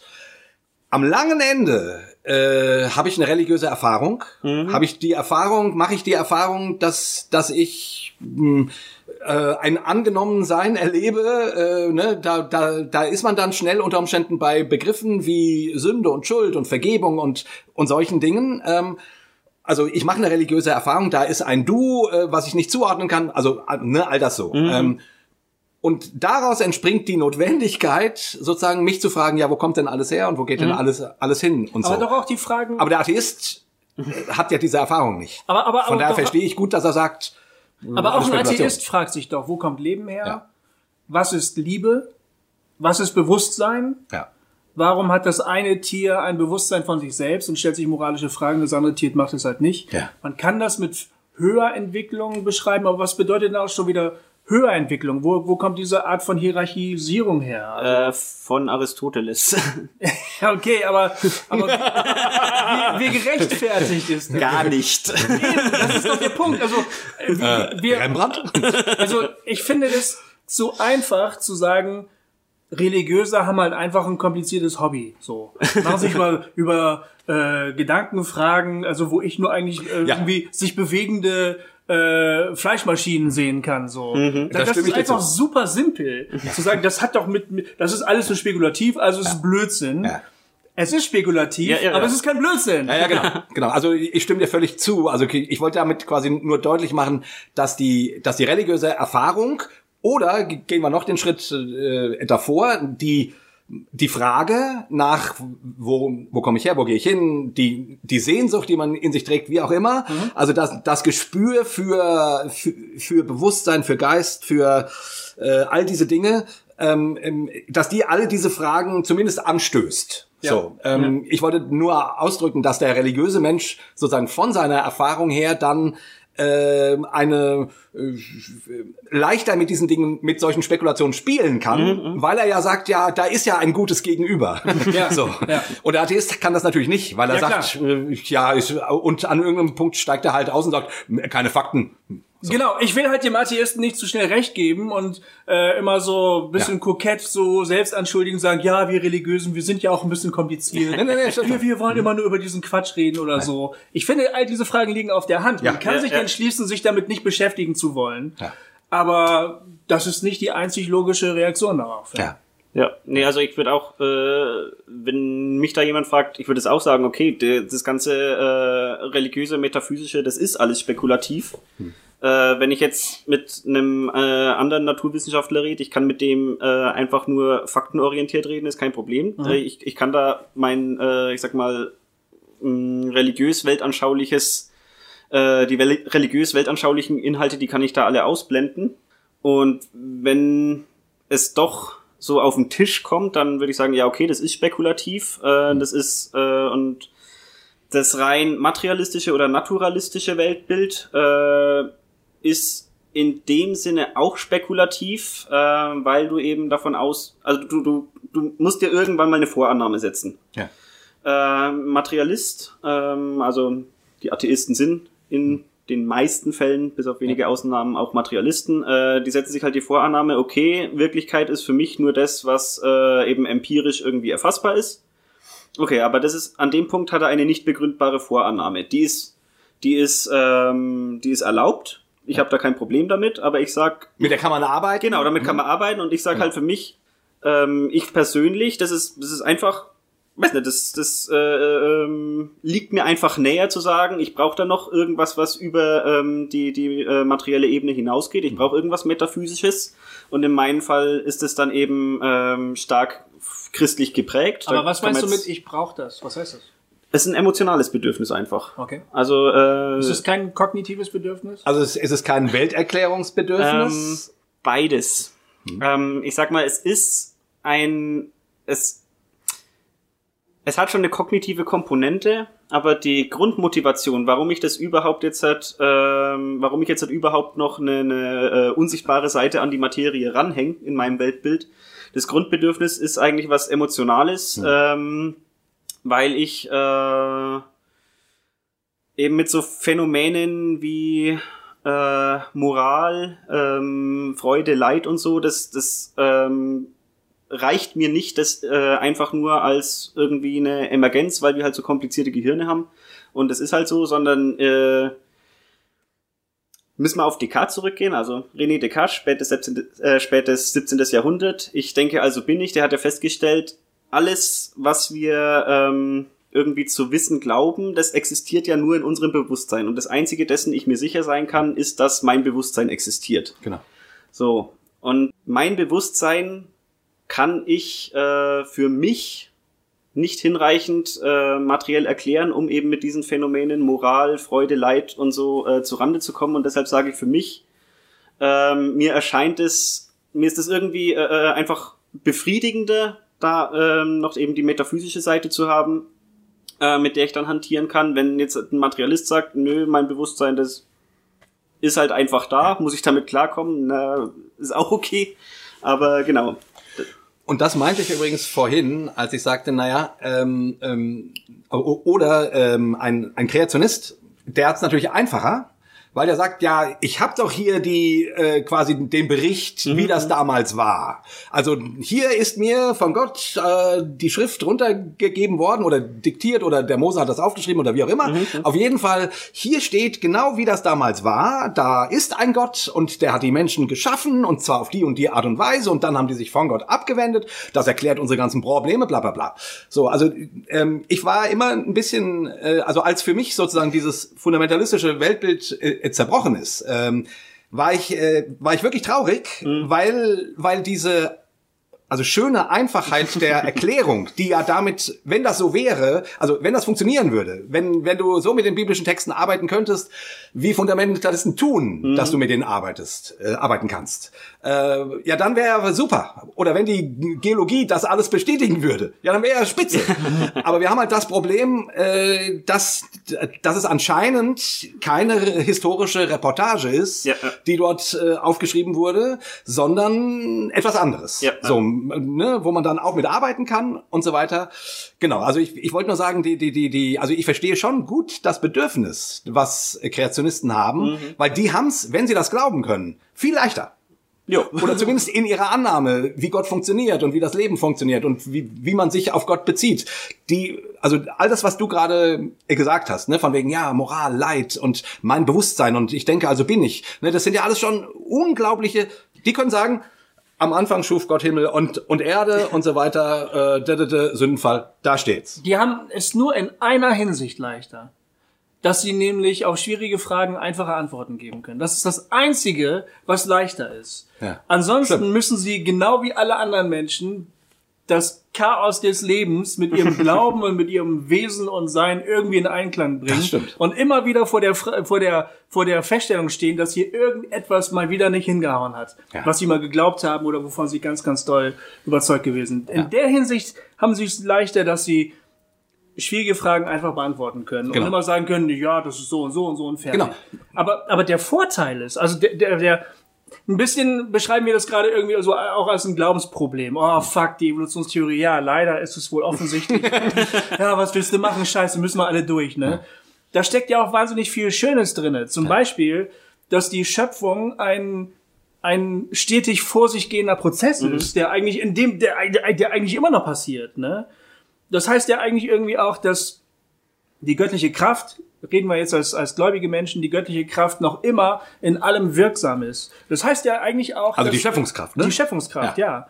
Das heißt ja auch, dass sich, ähm, wenn der, wenn der Apostel Paulus sagt, Gott ist euch in allem immer nah, der Apostelgeschichte Hm. 17 und so, ihr seht es nun nicht, aber wo, ihr dreht euch um, ihr schaut hin, wo ihr hinschauen wollt. In ihm da leben und doch, leben wir. Ja, das, das, das, das entspricht sich doch ganz, ganz toll. Und ich kann jetzt äh, Na Naturerfahrung eigentlich nochmal auch auf eine ganz andere Art haben. Also auch in, einem, in einer spirituellen Hinsicht. Natur kann mir dadurch nochmal, finde ich, viel näher kommen. Es ist viel weniger leicht möglich, Natur nur als Rohstofflager oder sowas oder als reiner Rekreationsraum zu betrachten. Es ist wirklich eine total große heilige Kraft darin.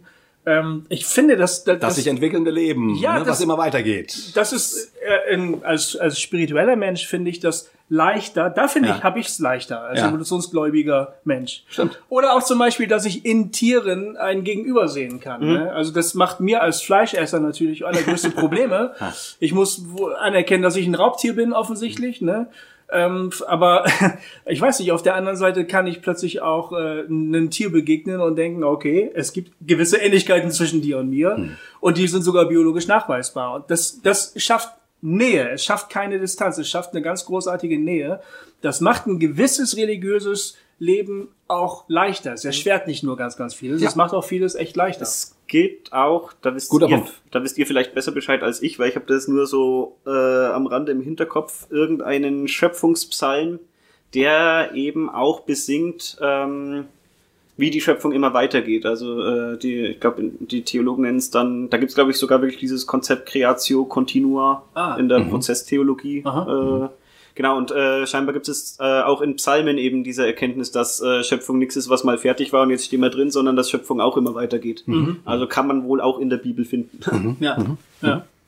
Ja gut, und ist ja zumindest, also zumindest wenn man den, den, den, äh, also den, den christlichen Glauben dann ernst nimmt, wo es ja auch um eine Neuschöpfung geht, des Menschen, Wiedergeburt, äh, ne, äh, also spätestens da würde die Schöpfung ja weitergehen.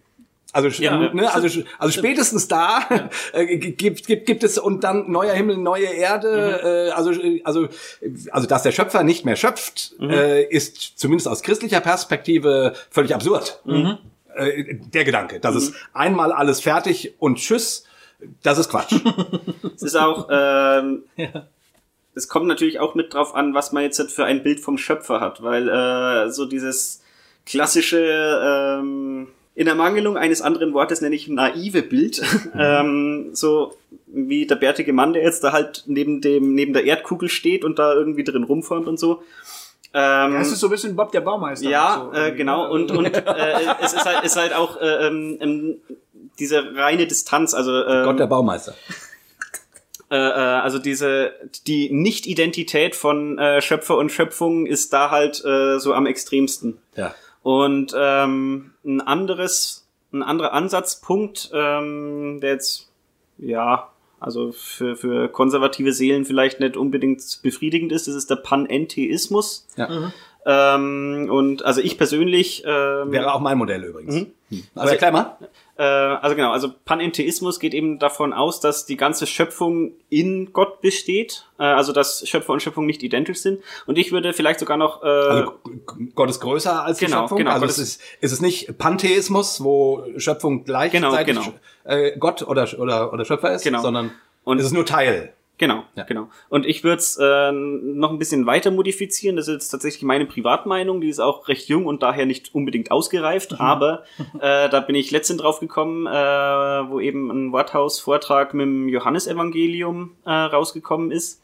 Und ähm, da diese ähm, die wechselseitige äh, Immanenz, reziproke Immanenz aufkam. Also ähm, Christus in der Kirche, die Kirche in Christus ähm, ähm, und, und ähm, Sohn im Vater und der Vater im Sohn.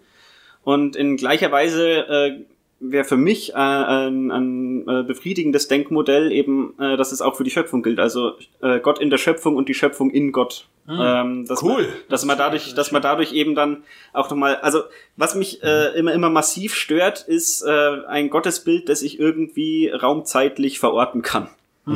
Und ähm, dadurch, dass ich eben dieses äh, gleichzeitige Ineinander hab, Was meinst du mit raumzeitlich verorten kann? na, wenn ich wenn ich jetzt einen Gott hab, der äh, eben für den die Uhr auch mitläuft, genauso wie Ja. sie für uns mitläuft, äh, und der dann ähm, in irgendeiner Form eben seine seine Ausdehnung hat, äh, sozusagen. Ähm, Genau, und also wenn ich den irgendwie als ein, ein, eine Entität in Raum und Zeit begreifen kann, dann ist es für mich nicht Gott, sondern es muss irgendwie drüber rausgehen. Ja.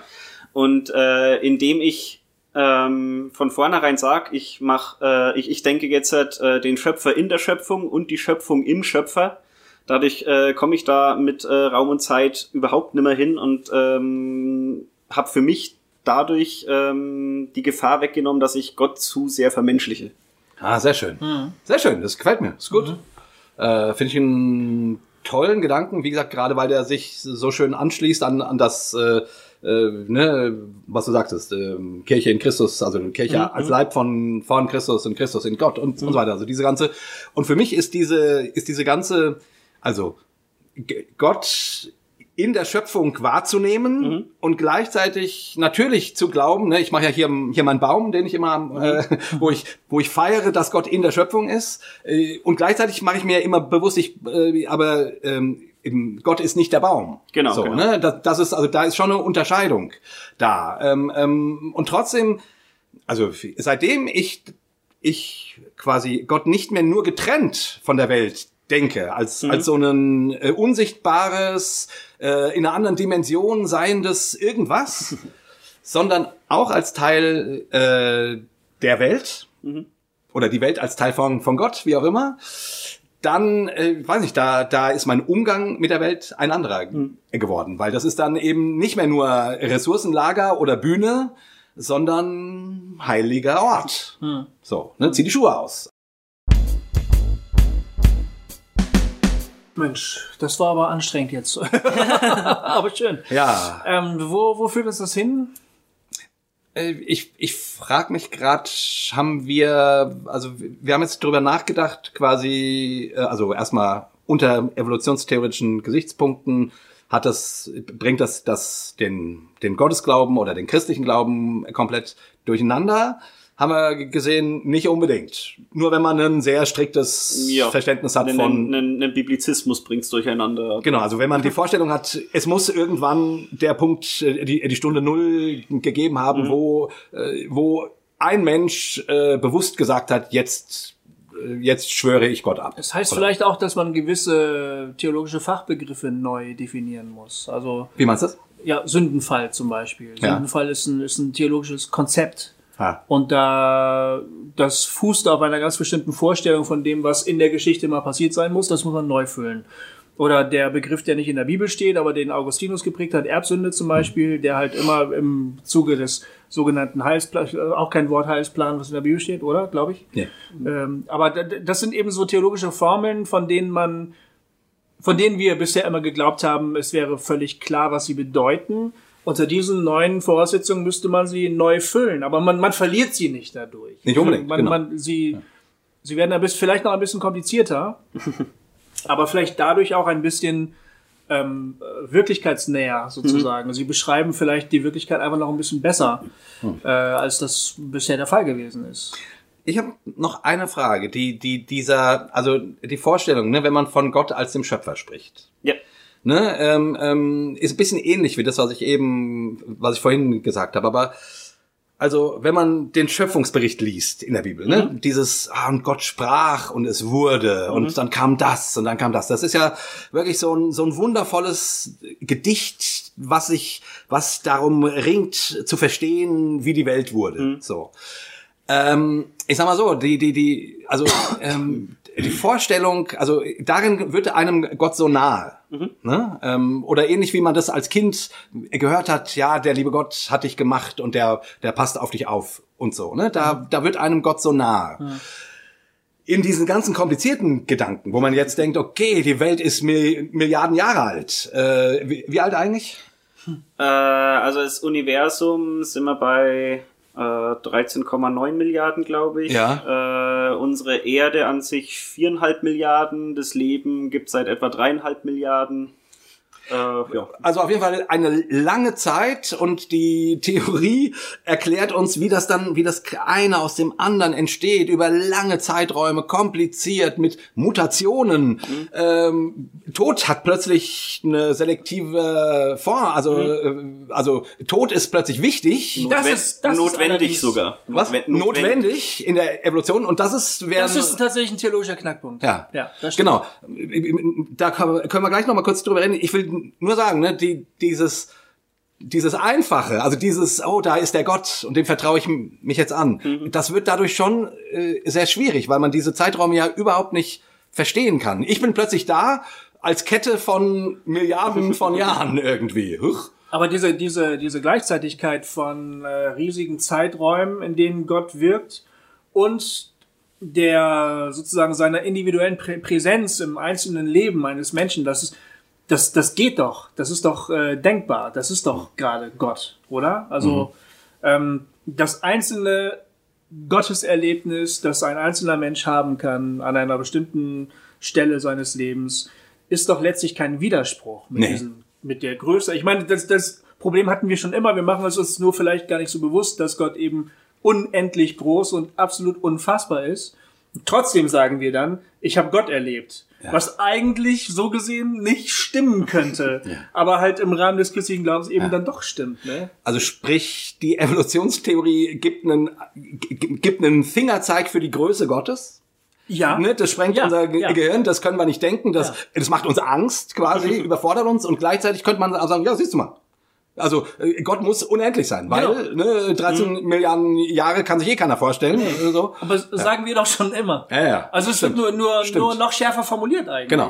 Also Aber und, und, und, und die, die, die Verrücktheit, dass man glauben kann, man kann Gott wirklich erleben und begegnen, wird dadurch auch nochmal stärker hervorgehoben. Es war schon immer verrückt, es war schon immer komplett gaga. Und dass dieser Gott dann auch noch Mensch wird, ist eigentlich vollkommen verrückt. Also, Ja. Das wird eigentlich nur noch schärfer hervorgehoben. Aber dadurch wird die Botschaft des christlichen Glaubens eigentlich nur noch, noch pointierter for- formuliert. Also, es verliert nichts, im Gegenteil. richtig. Ja, ja, ja. Was, was wirklich, was Stimmt. wirklich äh, Stimmt. irgendwie eine, vielleicht doch eine, eine theologische Neuformulierung braucht, ist die Tatsache, dass der Tod, der bisher immer als Folge der Sünde Mhm. bezeichnet worden ist, Genau, das wäre nochmal spannend. und, und auch Leid, auch äh, sozusagen Leid durch Naturkatastrophen. Ich habe da auch einen spannenden Artikel gelesen in der Vorbereitung, äh, wo jemand ausgeführt hat, dass wenn es bestimmte Dinge nicht geben würde, wie zum Beispiel tektonische Plattenverschiebungen, damit verbunden natürlich Vulkanausbrüche, damit natürlich verbunden verheerende Zerstörung von riesigen Landmassen und natürlich auch Lebewesen und so, wenn all das nicht geschehen würde, also das, was wir jetzt mal als Leid und Katastrophen bezeichnen würden, dann würde das Leben überhaupt gar nicht weitergehen. Also das ist irgendwie auch eine notwendige Voraussetzung dafür, dass es mit dem Leben weitergeht. Ne? Da, ja, da muss man tatsächlich irgendwie neu überlegen, wer- was war Tod jetzt eigentlich Ähm, nochmal. Kommt drauf an, ich würde mal sagen, die Theodizee-Frage in der Form, wenn du jetzt äh, eben auch das Leid, was durch die Natur entsteht, also wenn du unverschuldetes Leid äh, in der Theodizee-Frage äh, drin hast, dann kannst du das äh, mit dem kreationistischen Weltbild genauso wenig lösen wie mit dem äh, naturwissenschaftlich fundierten. Von daher äh, würde ich sagen, äh, ist es in dem Fall ein Putt. Okay. ähm, Aber wie würdest du, also jetzt die Frage, ich meine, also vom, vom, biblischen Weltbild, Ja. sage ich jetzt mal, dass der Tod als Feind des Menschen und als Folge der Sünde Ja, ja. gewertet wird. Ähm, da komm, kommt man da als gläubiger Mm. Evolutionsanhänger äh, an, nicht nicht an irgendwelche Grenzen oder Ähm. an einen Widerspruch oder wo man denkt irgendwie passt das oder wie siehst du wie siehst du das? Also Ähm. frage ich mich mich selber gerade sozusagen. ja. Ne? Also zunächst mal äh, kann ich auch wieder auf Worthaus verweisen, wenn wir jetzt halt eben äh, vom, von der zweiten Schöpfungserzählung ausgehen. Ähm, da wird ja eben nicht gesagt, dass ähm, vor dem Sündenfall äh, irgendwie es keinen Tod gege ge gegeben hätte. Mhm. Ähm, also ähm, das heißt ja nur, wenn sie von der Frucht essen, dann äh, werden sie sterben. sterben und das heißt nicht, äh, sie werden sterblich. Ähm, genau, von daher, von daher ist schon mal die Frage, ähm, ob der Tod jetzt äh, äh, so da wirklich dranhängt äh, am Sündenfall theologisch. Ähm, und als Gegenargument ähm, kommt ja in dem Vortrag zum Beispiel auch vor, dass ähm, gerade die die äh, äh, die Urväter und so, ähm, da wird ja eben immer gesagt, äh, dass sie friedlich starben und lebenssatt und dass der Tod in den früheren Schriften gar nicht so negativ bewertet wird. Ähm, an sich Also du meinst, die Negativbewertung des Todes ist dann unter Umständen auch eine christliche äh, Ähm, Deutung oder was? Man, es ist ja eh so, ja. im Judentum äh, ist ja zum Beispiel, also ist, ist das ewige Leben ja eine relativ späte Addition. Ja, ja. Ne? Also die, die, die, das kommt irgendwie, keine Ahnung, nach dem babylonischen Exil fangen die Juden an, äh, daran zu glauben, dass es nach dem Tod weitergeht. Vorher gibt's das Sheol, Ja. also sprich, da ist alles total jenseitig ausgerichtet, äh, diesseitig ausgerichtet. Ähm, ist, ist eh spannend, irgendwie äh, in, ne, in einer religiösen Welt, wo alles auf das Jenseits ausgerichtet ist, äh, bei, bei den Ägyptern und, Mhm. äh, und so weiter. Äh, Ist das jüdische Volk äh, ähm, hat eine Religion, wo das Jenseits überhaupt keine Rolle spielt. Mhm. Ähm, ähm, aber irgendwann, irgendwann kaufen sie das trotzdem dazu. Und dann im Christentum spielt das dann, in, ne, also auf jeden Fall äh, wird die Rolle, die es spielt, das Jenseits äh, größer, ne? also sch- stärker, so, dass man sagt, äh, mit der Auferstehung von Jesus, äh, darin ist der Tod überwunden und so weiter. Ähm, deswegen meinte ich, naja, also vielleicht ist es ja auch nur eine christliche Interpretation, dass der, dass der Tod äh, so, so ein Drama ist. Ja, äh, ähm, da bin ich jetzt theologisch nicht tief genug drin. ähm, da äußere ich mich jetzt mal nicht näher dazu. Ja. Ich kann nur so viel sagen. Ähm, mir persönlich ist es da in dem Fall dann auch wirklich äh, bös gesagt egal, was die Bibel hergibt äh, von der theologischen Bewertung des Todes. Ich muss bloß mit meiner eigenen Sterblichkeit klarkommen. äh, ähm, und und von daher, äh, mir reicht's für mich, dass, also wenn ich die, wenn ich eben diese, dieses, äh, ähm, diese, diese Kosmologie, dass eben letztendlich alle Schöpfung, äh, also äh, Mensch, Tier, selbst äh, Steine, Atome und so, in irgendeiner Form in Gott mün- münden wird, äh, und damit auch ich früher oder später in Gott münden werde, ähm, das reicht mir in dem Sinne dann als Trost aus. Und äh, ob das die Bibel in der Form hergibt, das kümmert mich ehrlich gesagt nicht unbedingt. Na, ich meine, also die, die, die, also die, ähm, die Frage ist ja, wie man damit umgeht, dass, dass, dass, ein, dass ein Weltbild, wo Mhm. die Evolution äh, erklärt, wie, wie Schöpfung vorgegangen ist. Äh, ne? Ja, das ist also sozusagen der Ansatz. Äh, durch die Evolutionstheorie glauben Christen, dass man, dass man quasi zuschaut, wie Gott das Leben geschaffen hat. mhm. So. Äh, und darin spielt plötzlich Tod Ja, eine ja. entscheidende Rolle. Aber eigentlich vom biblischen Befund her, Mhm. so, so rum gesagt, also von dem, wo wir sagen, oh, das offenbart uns, wie Gott äh, Ja. uns äh, über das Leben nachdenken lässt, äh, also Gedanken Gottes über, über, über das Leben, äh, wird der Tod als, als Feind gebrandmarkt Ja, und als etwas, was durch die Erlösungstat Jesu Ja. am Kreuz oder vielmehr die Auferstehung überwunden werden muss. Mhm. Und das ist, äh, das ist sozusagen, äh, zumindest finde ich, kann man, müsste man da mal innehalten und sagen, ja, äh, braucht's, b- braucht's die Auferstehung überhaupt, wenn der Tod gar nicht schlimm ist? Äh, also so, ne? Also, ja, ja. also, wie- also ist die, ähm, also wie arbeitet man theologisch äh, mit dem Tod unter, unter dem, wenn man sich der Evolutionstheorie Ja. als, äh, als, als Bebilderung des Schöpfungsvorgangs äh, anvertraut. Wo der Tod keine negative Rolle hat, sondern eine wichtige. Ja, ja. Äh, müsste man tatsächlich sich mal in die Prozesstheologie, glaube ich, ein wenig tiefer einlesen, weil die müssen sich mit dem gleichen Probre Pro Problem rumschlagen. Müssen wir Ähm, Jason fragen. Genau. Der muss es wissen. Ähm, also ich, also ich für meinen Teil würde jetzt halt sagen, ähm, in, also wenn man eben die- diese, diese Creatio Continua annimmt, dann befinden wir uns als äh, Menschen, als Lebewesen jetzt eben in einer Phase dieser Creatio Continua, in der der Tod dazugehört. Warum, wissen wir nicht. Äh, wir müssen es auch nicht gut finden. Und in dem Sinne könnte man dann zum Beispiel die Auferstehung dahingehend deuten, ähm, dass man sagt, ähm, das war so das erste Signal, dass äh, an der Stelle hier die Schöpfung noch nicht fertig ist, sondern dass man quasi schon mal einen Ausblick äh, hat in die Richtung, wohin es noch weitergeht. Also Jesus äh, sagt ja auch äh, eben in dem einen Streitgespräch, dass die Auferstehung äh, nicht mit einem mit einem fleischlichen, sondern eben mit einem geistigen Leib sein wird. Oder mit einem, zumindest äh, weder Mann noch Frau. Genau, genau Sie so. werden sein wie die Engel. Meinst du, Genau, die- genau, genau so. Also auf jeden Fall Also- diese, diese, diese also anders. Genau, diese Auferstehung, also diese Auferstehung als geistiger Leib, das ist eben für mich dieses äh, Hineinmünden in Gott. Also das ist irgendeine andere Seinsweise, die eben hier nicht mehr materiell gebunden, raumzeitlich gebunden ist, sondern äh, das ist eben das, worauf das Ganze zugeht. Und in dem Sinne könnte man dann zum Beispiel theologisch liebe Theologen, bitte seid mir nicht böse, wenn ich mich da weit aus dem Fenster lehne. Aber man könnte es meiner Meinung nach zum Beispiel so sehen, dass man sagt, die Auferstehung war in dem Sinne ein Fingerzeig darauf, wohin geht die Reise weiter. Ja, genau. Ähm, Jesus als Prototyp. sozusagen. Zum Beispiel, Ja, ja. so würde ich es auch verstehen. Ich glaube, ähm, also was, was die Theologen angeht, äh, wir lehnen uns hier bei House of Talk ja ständig ziemlich weit aus Richtig. dem Fenster. Richtig. aber, Aber ich denke, jetzt müssen wir langsam zum Ende kommen. ich glaube schon, mir Ne? raucht der Kopf. Der, der Goofy ist schon ganz still ge geworden und, und, ich, und ich konnte in seinem Kopf hören, im- immer schon hören, Jay, halt's Maul, halt's Nein, Maul. nein, nein, nein, das stimmt gar Nicht noch weiter. Ich habe ich hab aufmerksam zugehört, aber es, es, ist, ähm, es ist eine ganz schöne Wucht äh, heute. Ja, wirklich. Äh, das war gut. Cool. Ich danke, wir, wir danken dir ganz herzlich. Ja, war- ich will noch einmal kurz von dir jetzt hören.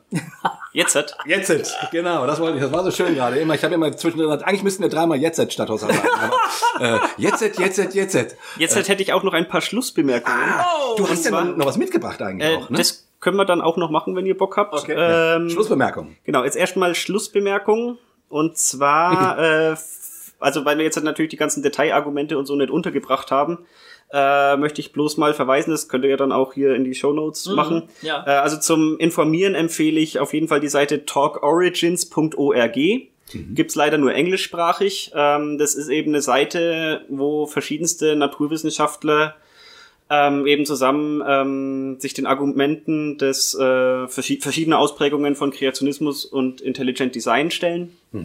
Ähm, und wie gesagt, da sind im Prinzip alle Argumente abgedeckt, sind Antworten drauf. Aus welcher Perspektive quasi? Ähm, tatsächlich weltanschaulich neutral. Also die, die haben auch ganz bewusst in ihrem FAQ stehen, dass sie äh, sich eben nicht gegen religiöse Menschen wenden sollen, son äh, wollen, sondern äh, dass diese Seite wirklich nur dazu da ist, um äh, eine ähm, seriös naturwissenschaftliche ähm, Betrachtungsweise eben von Erdgeschichte, Evolution ähm, abzugeben und ähm, Genau, das, äh, sie betonen auch, dass man durchaus als religiöser Mensch äh, so die Evolutionstheorie akzeptieren kann.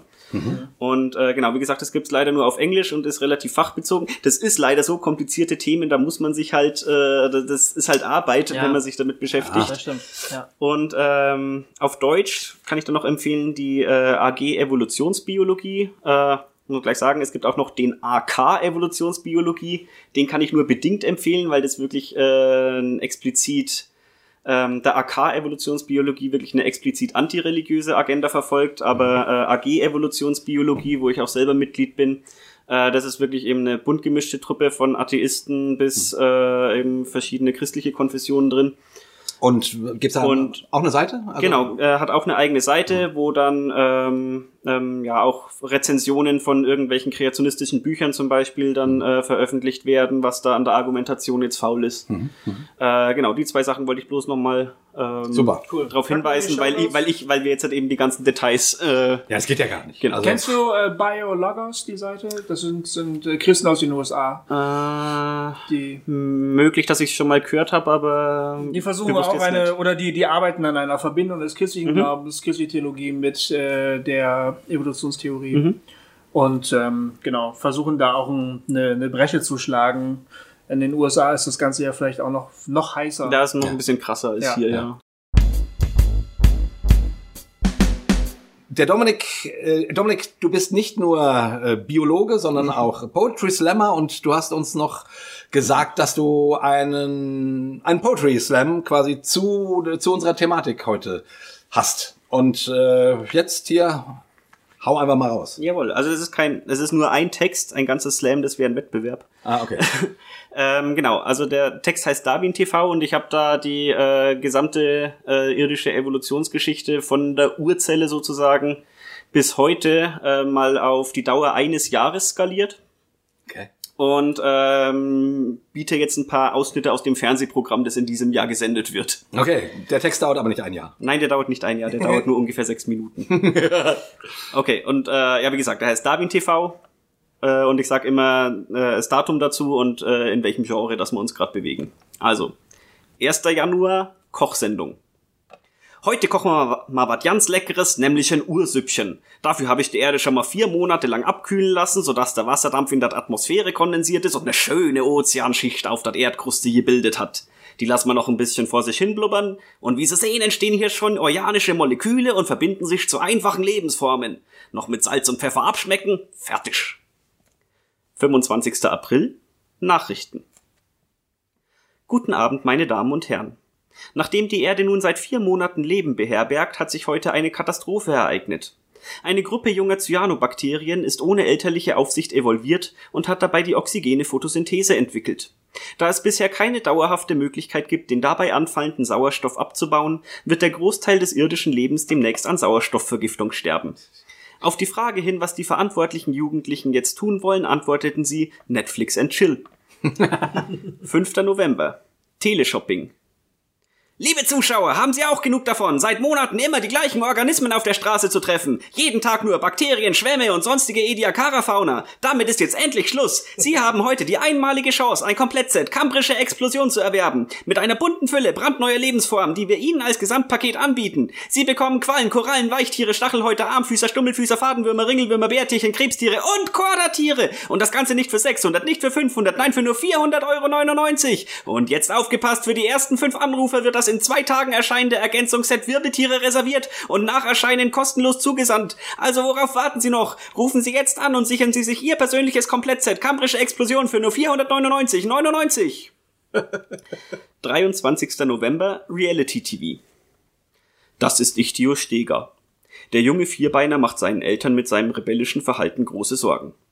Der hat nix als Flausen im Kopf, redet immer nur von Landgang, Landgang, Landgang. Aber wir sind hier eine anständige Fischfamilie. Was sollen die Leute denn sagen? Wir haben Ichtio Steger nach seinen Gefühlen und Beweggründen gefragt. Ja, ich weiß auch nicht, was die für Probleme haben. Ich meine, die Pflanzen sind schon seit über einer Woche an Land, aber von uns Wirbeltieren traut sich keiner dauerhaft aus dem Wasser raus.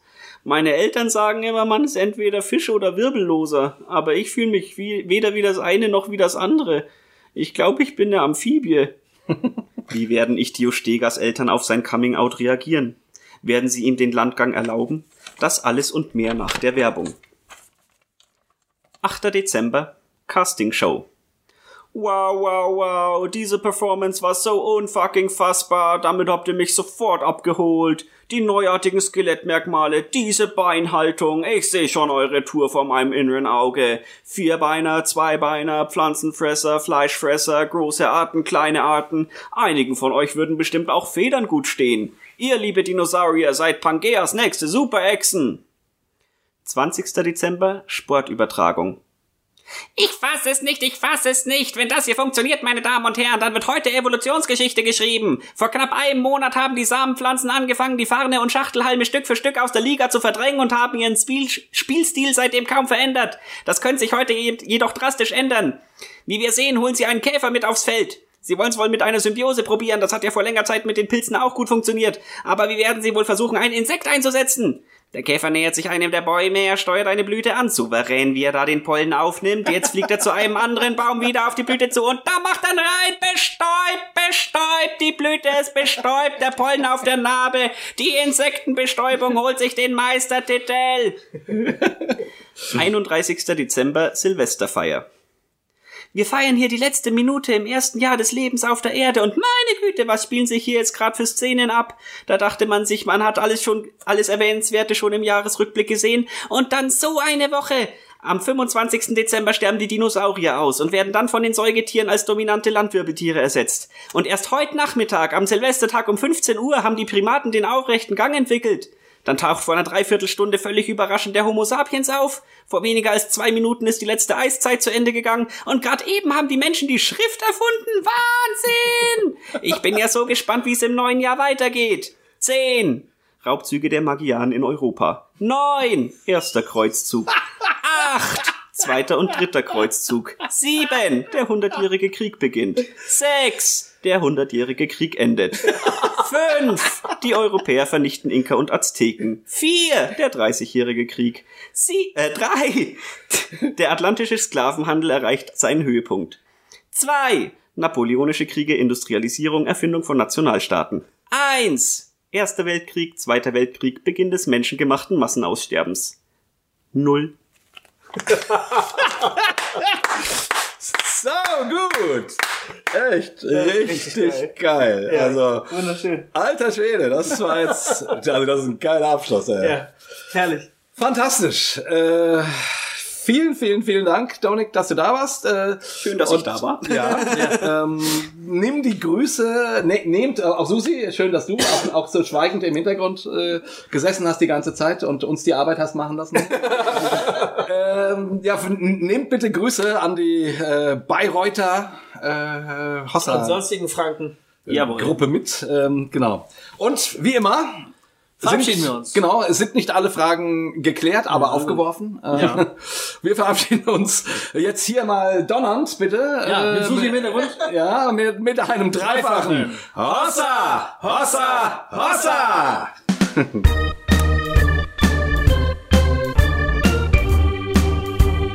Hossa Talk!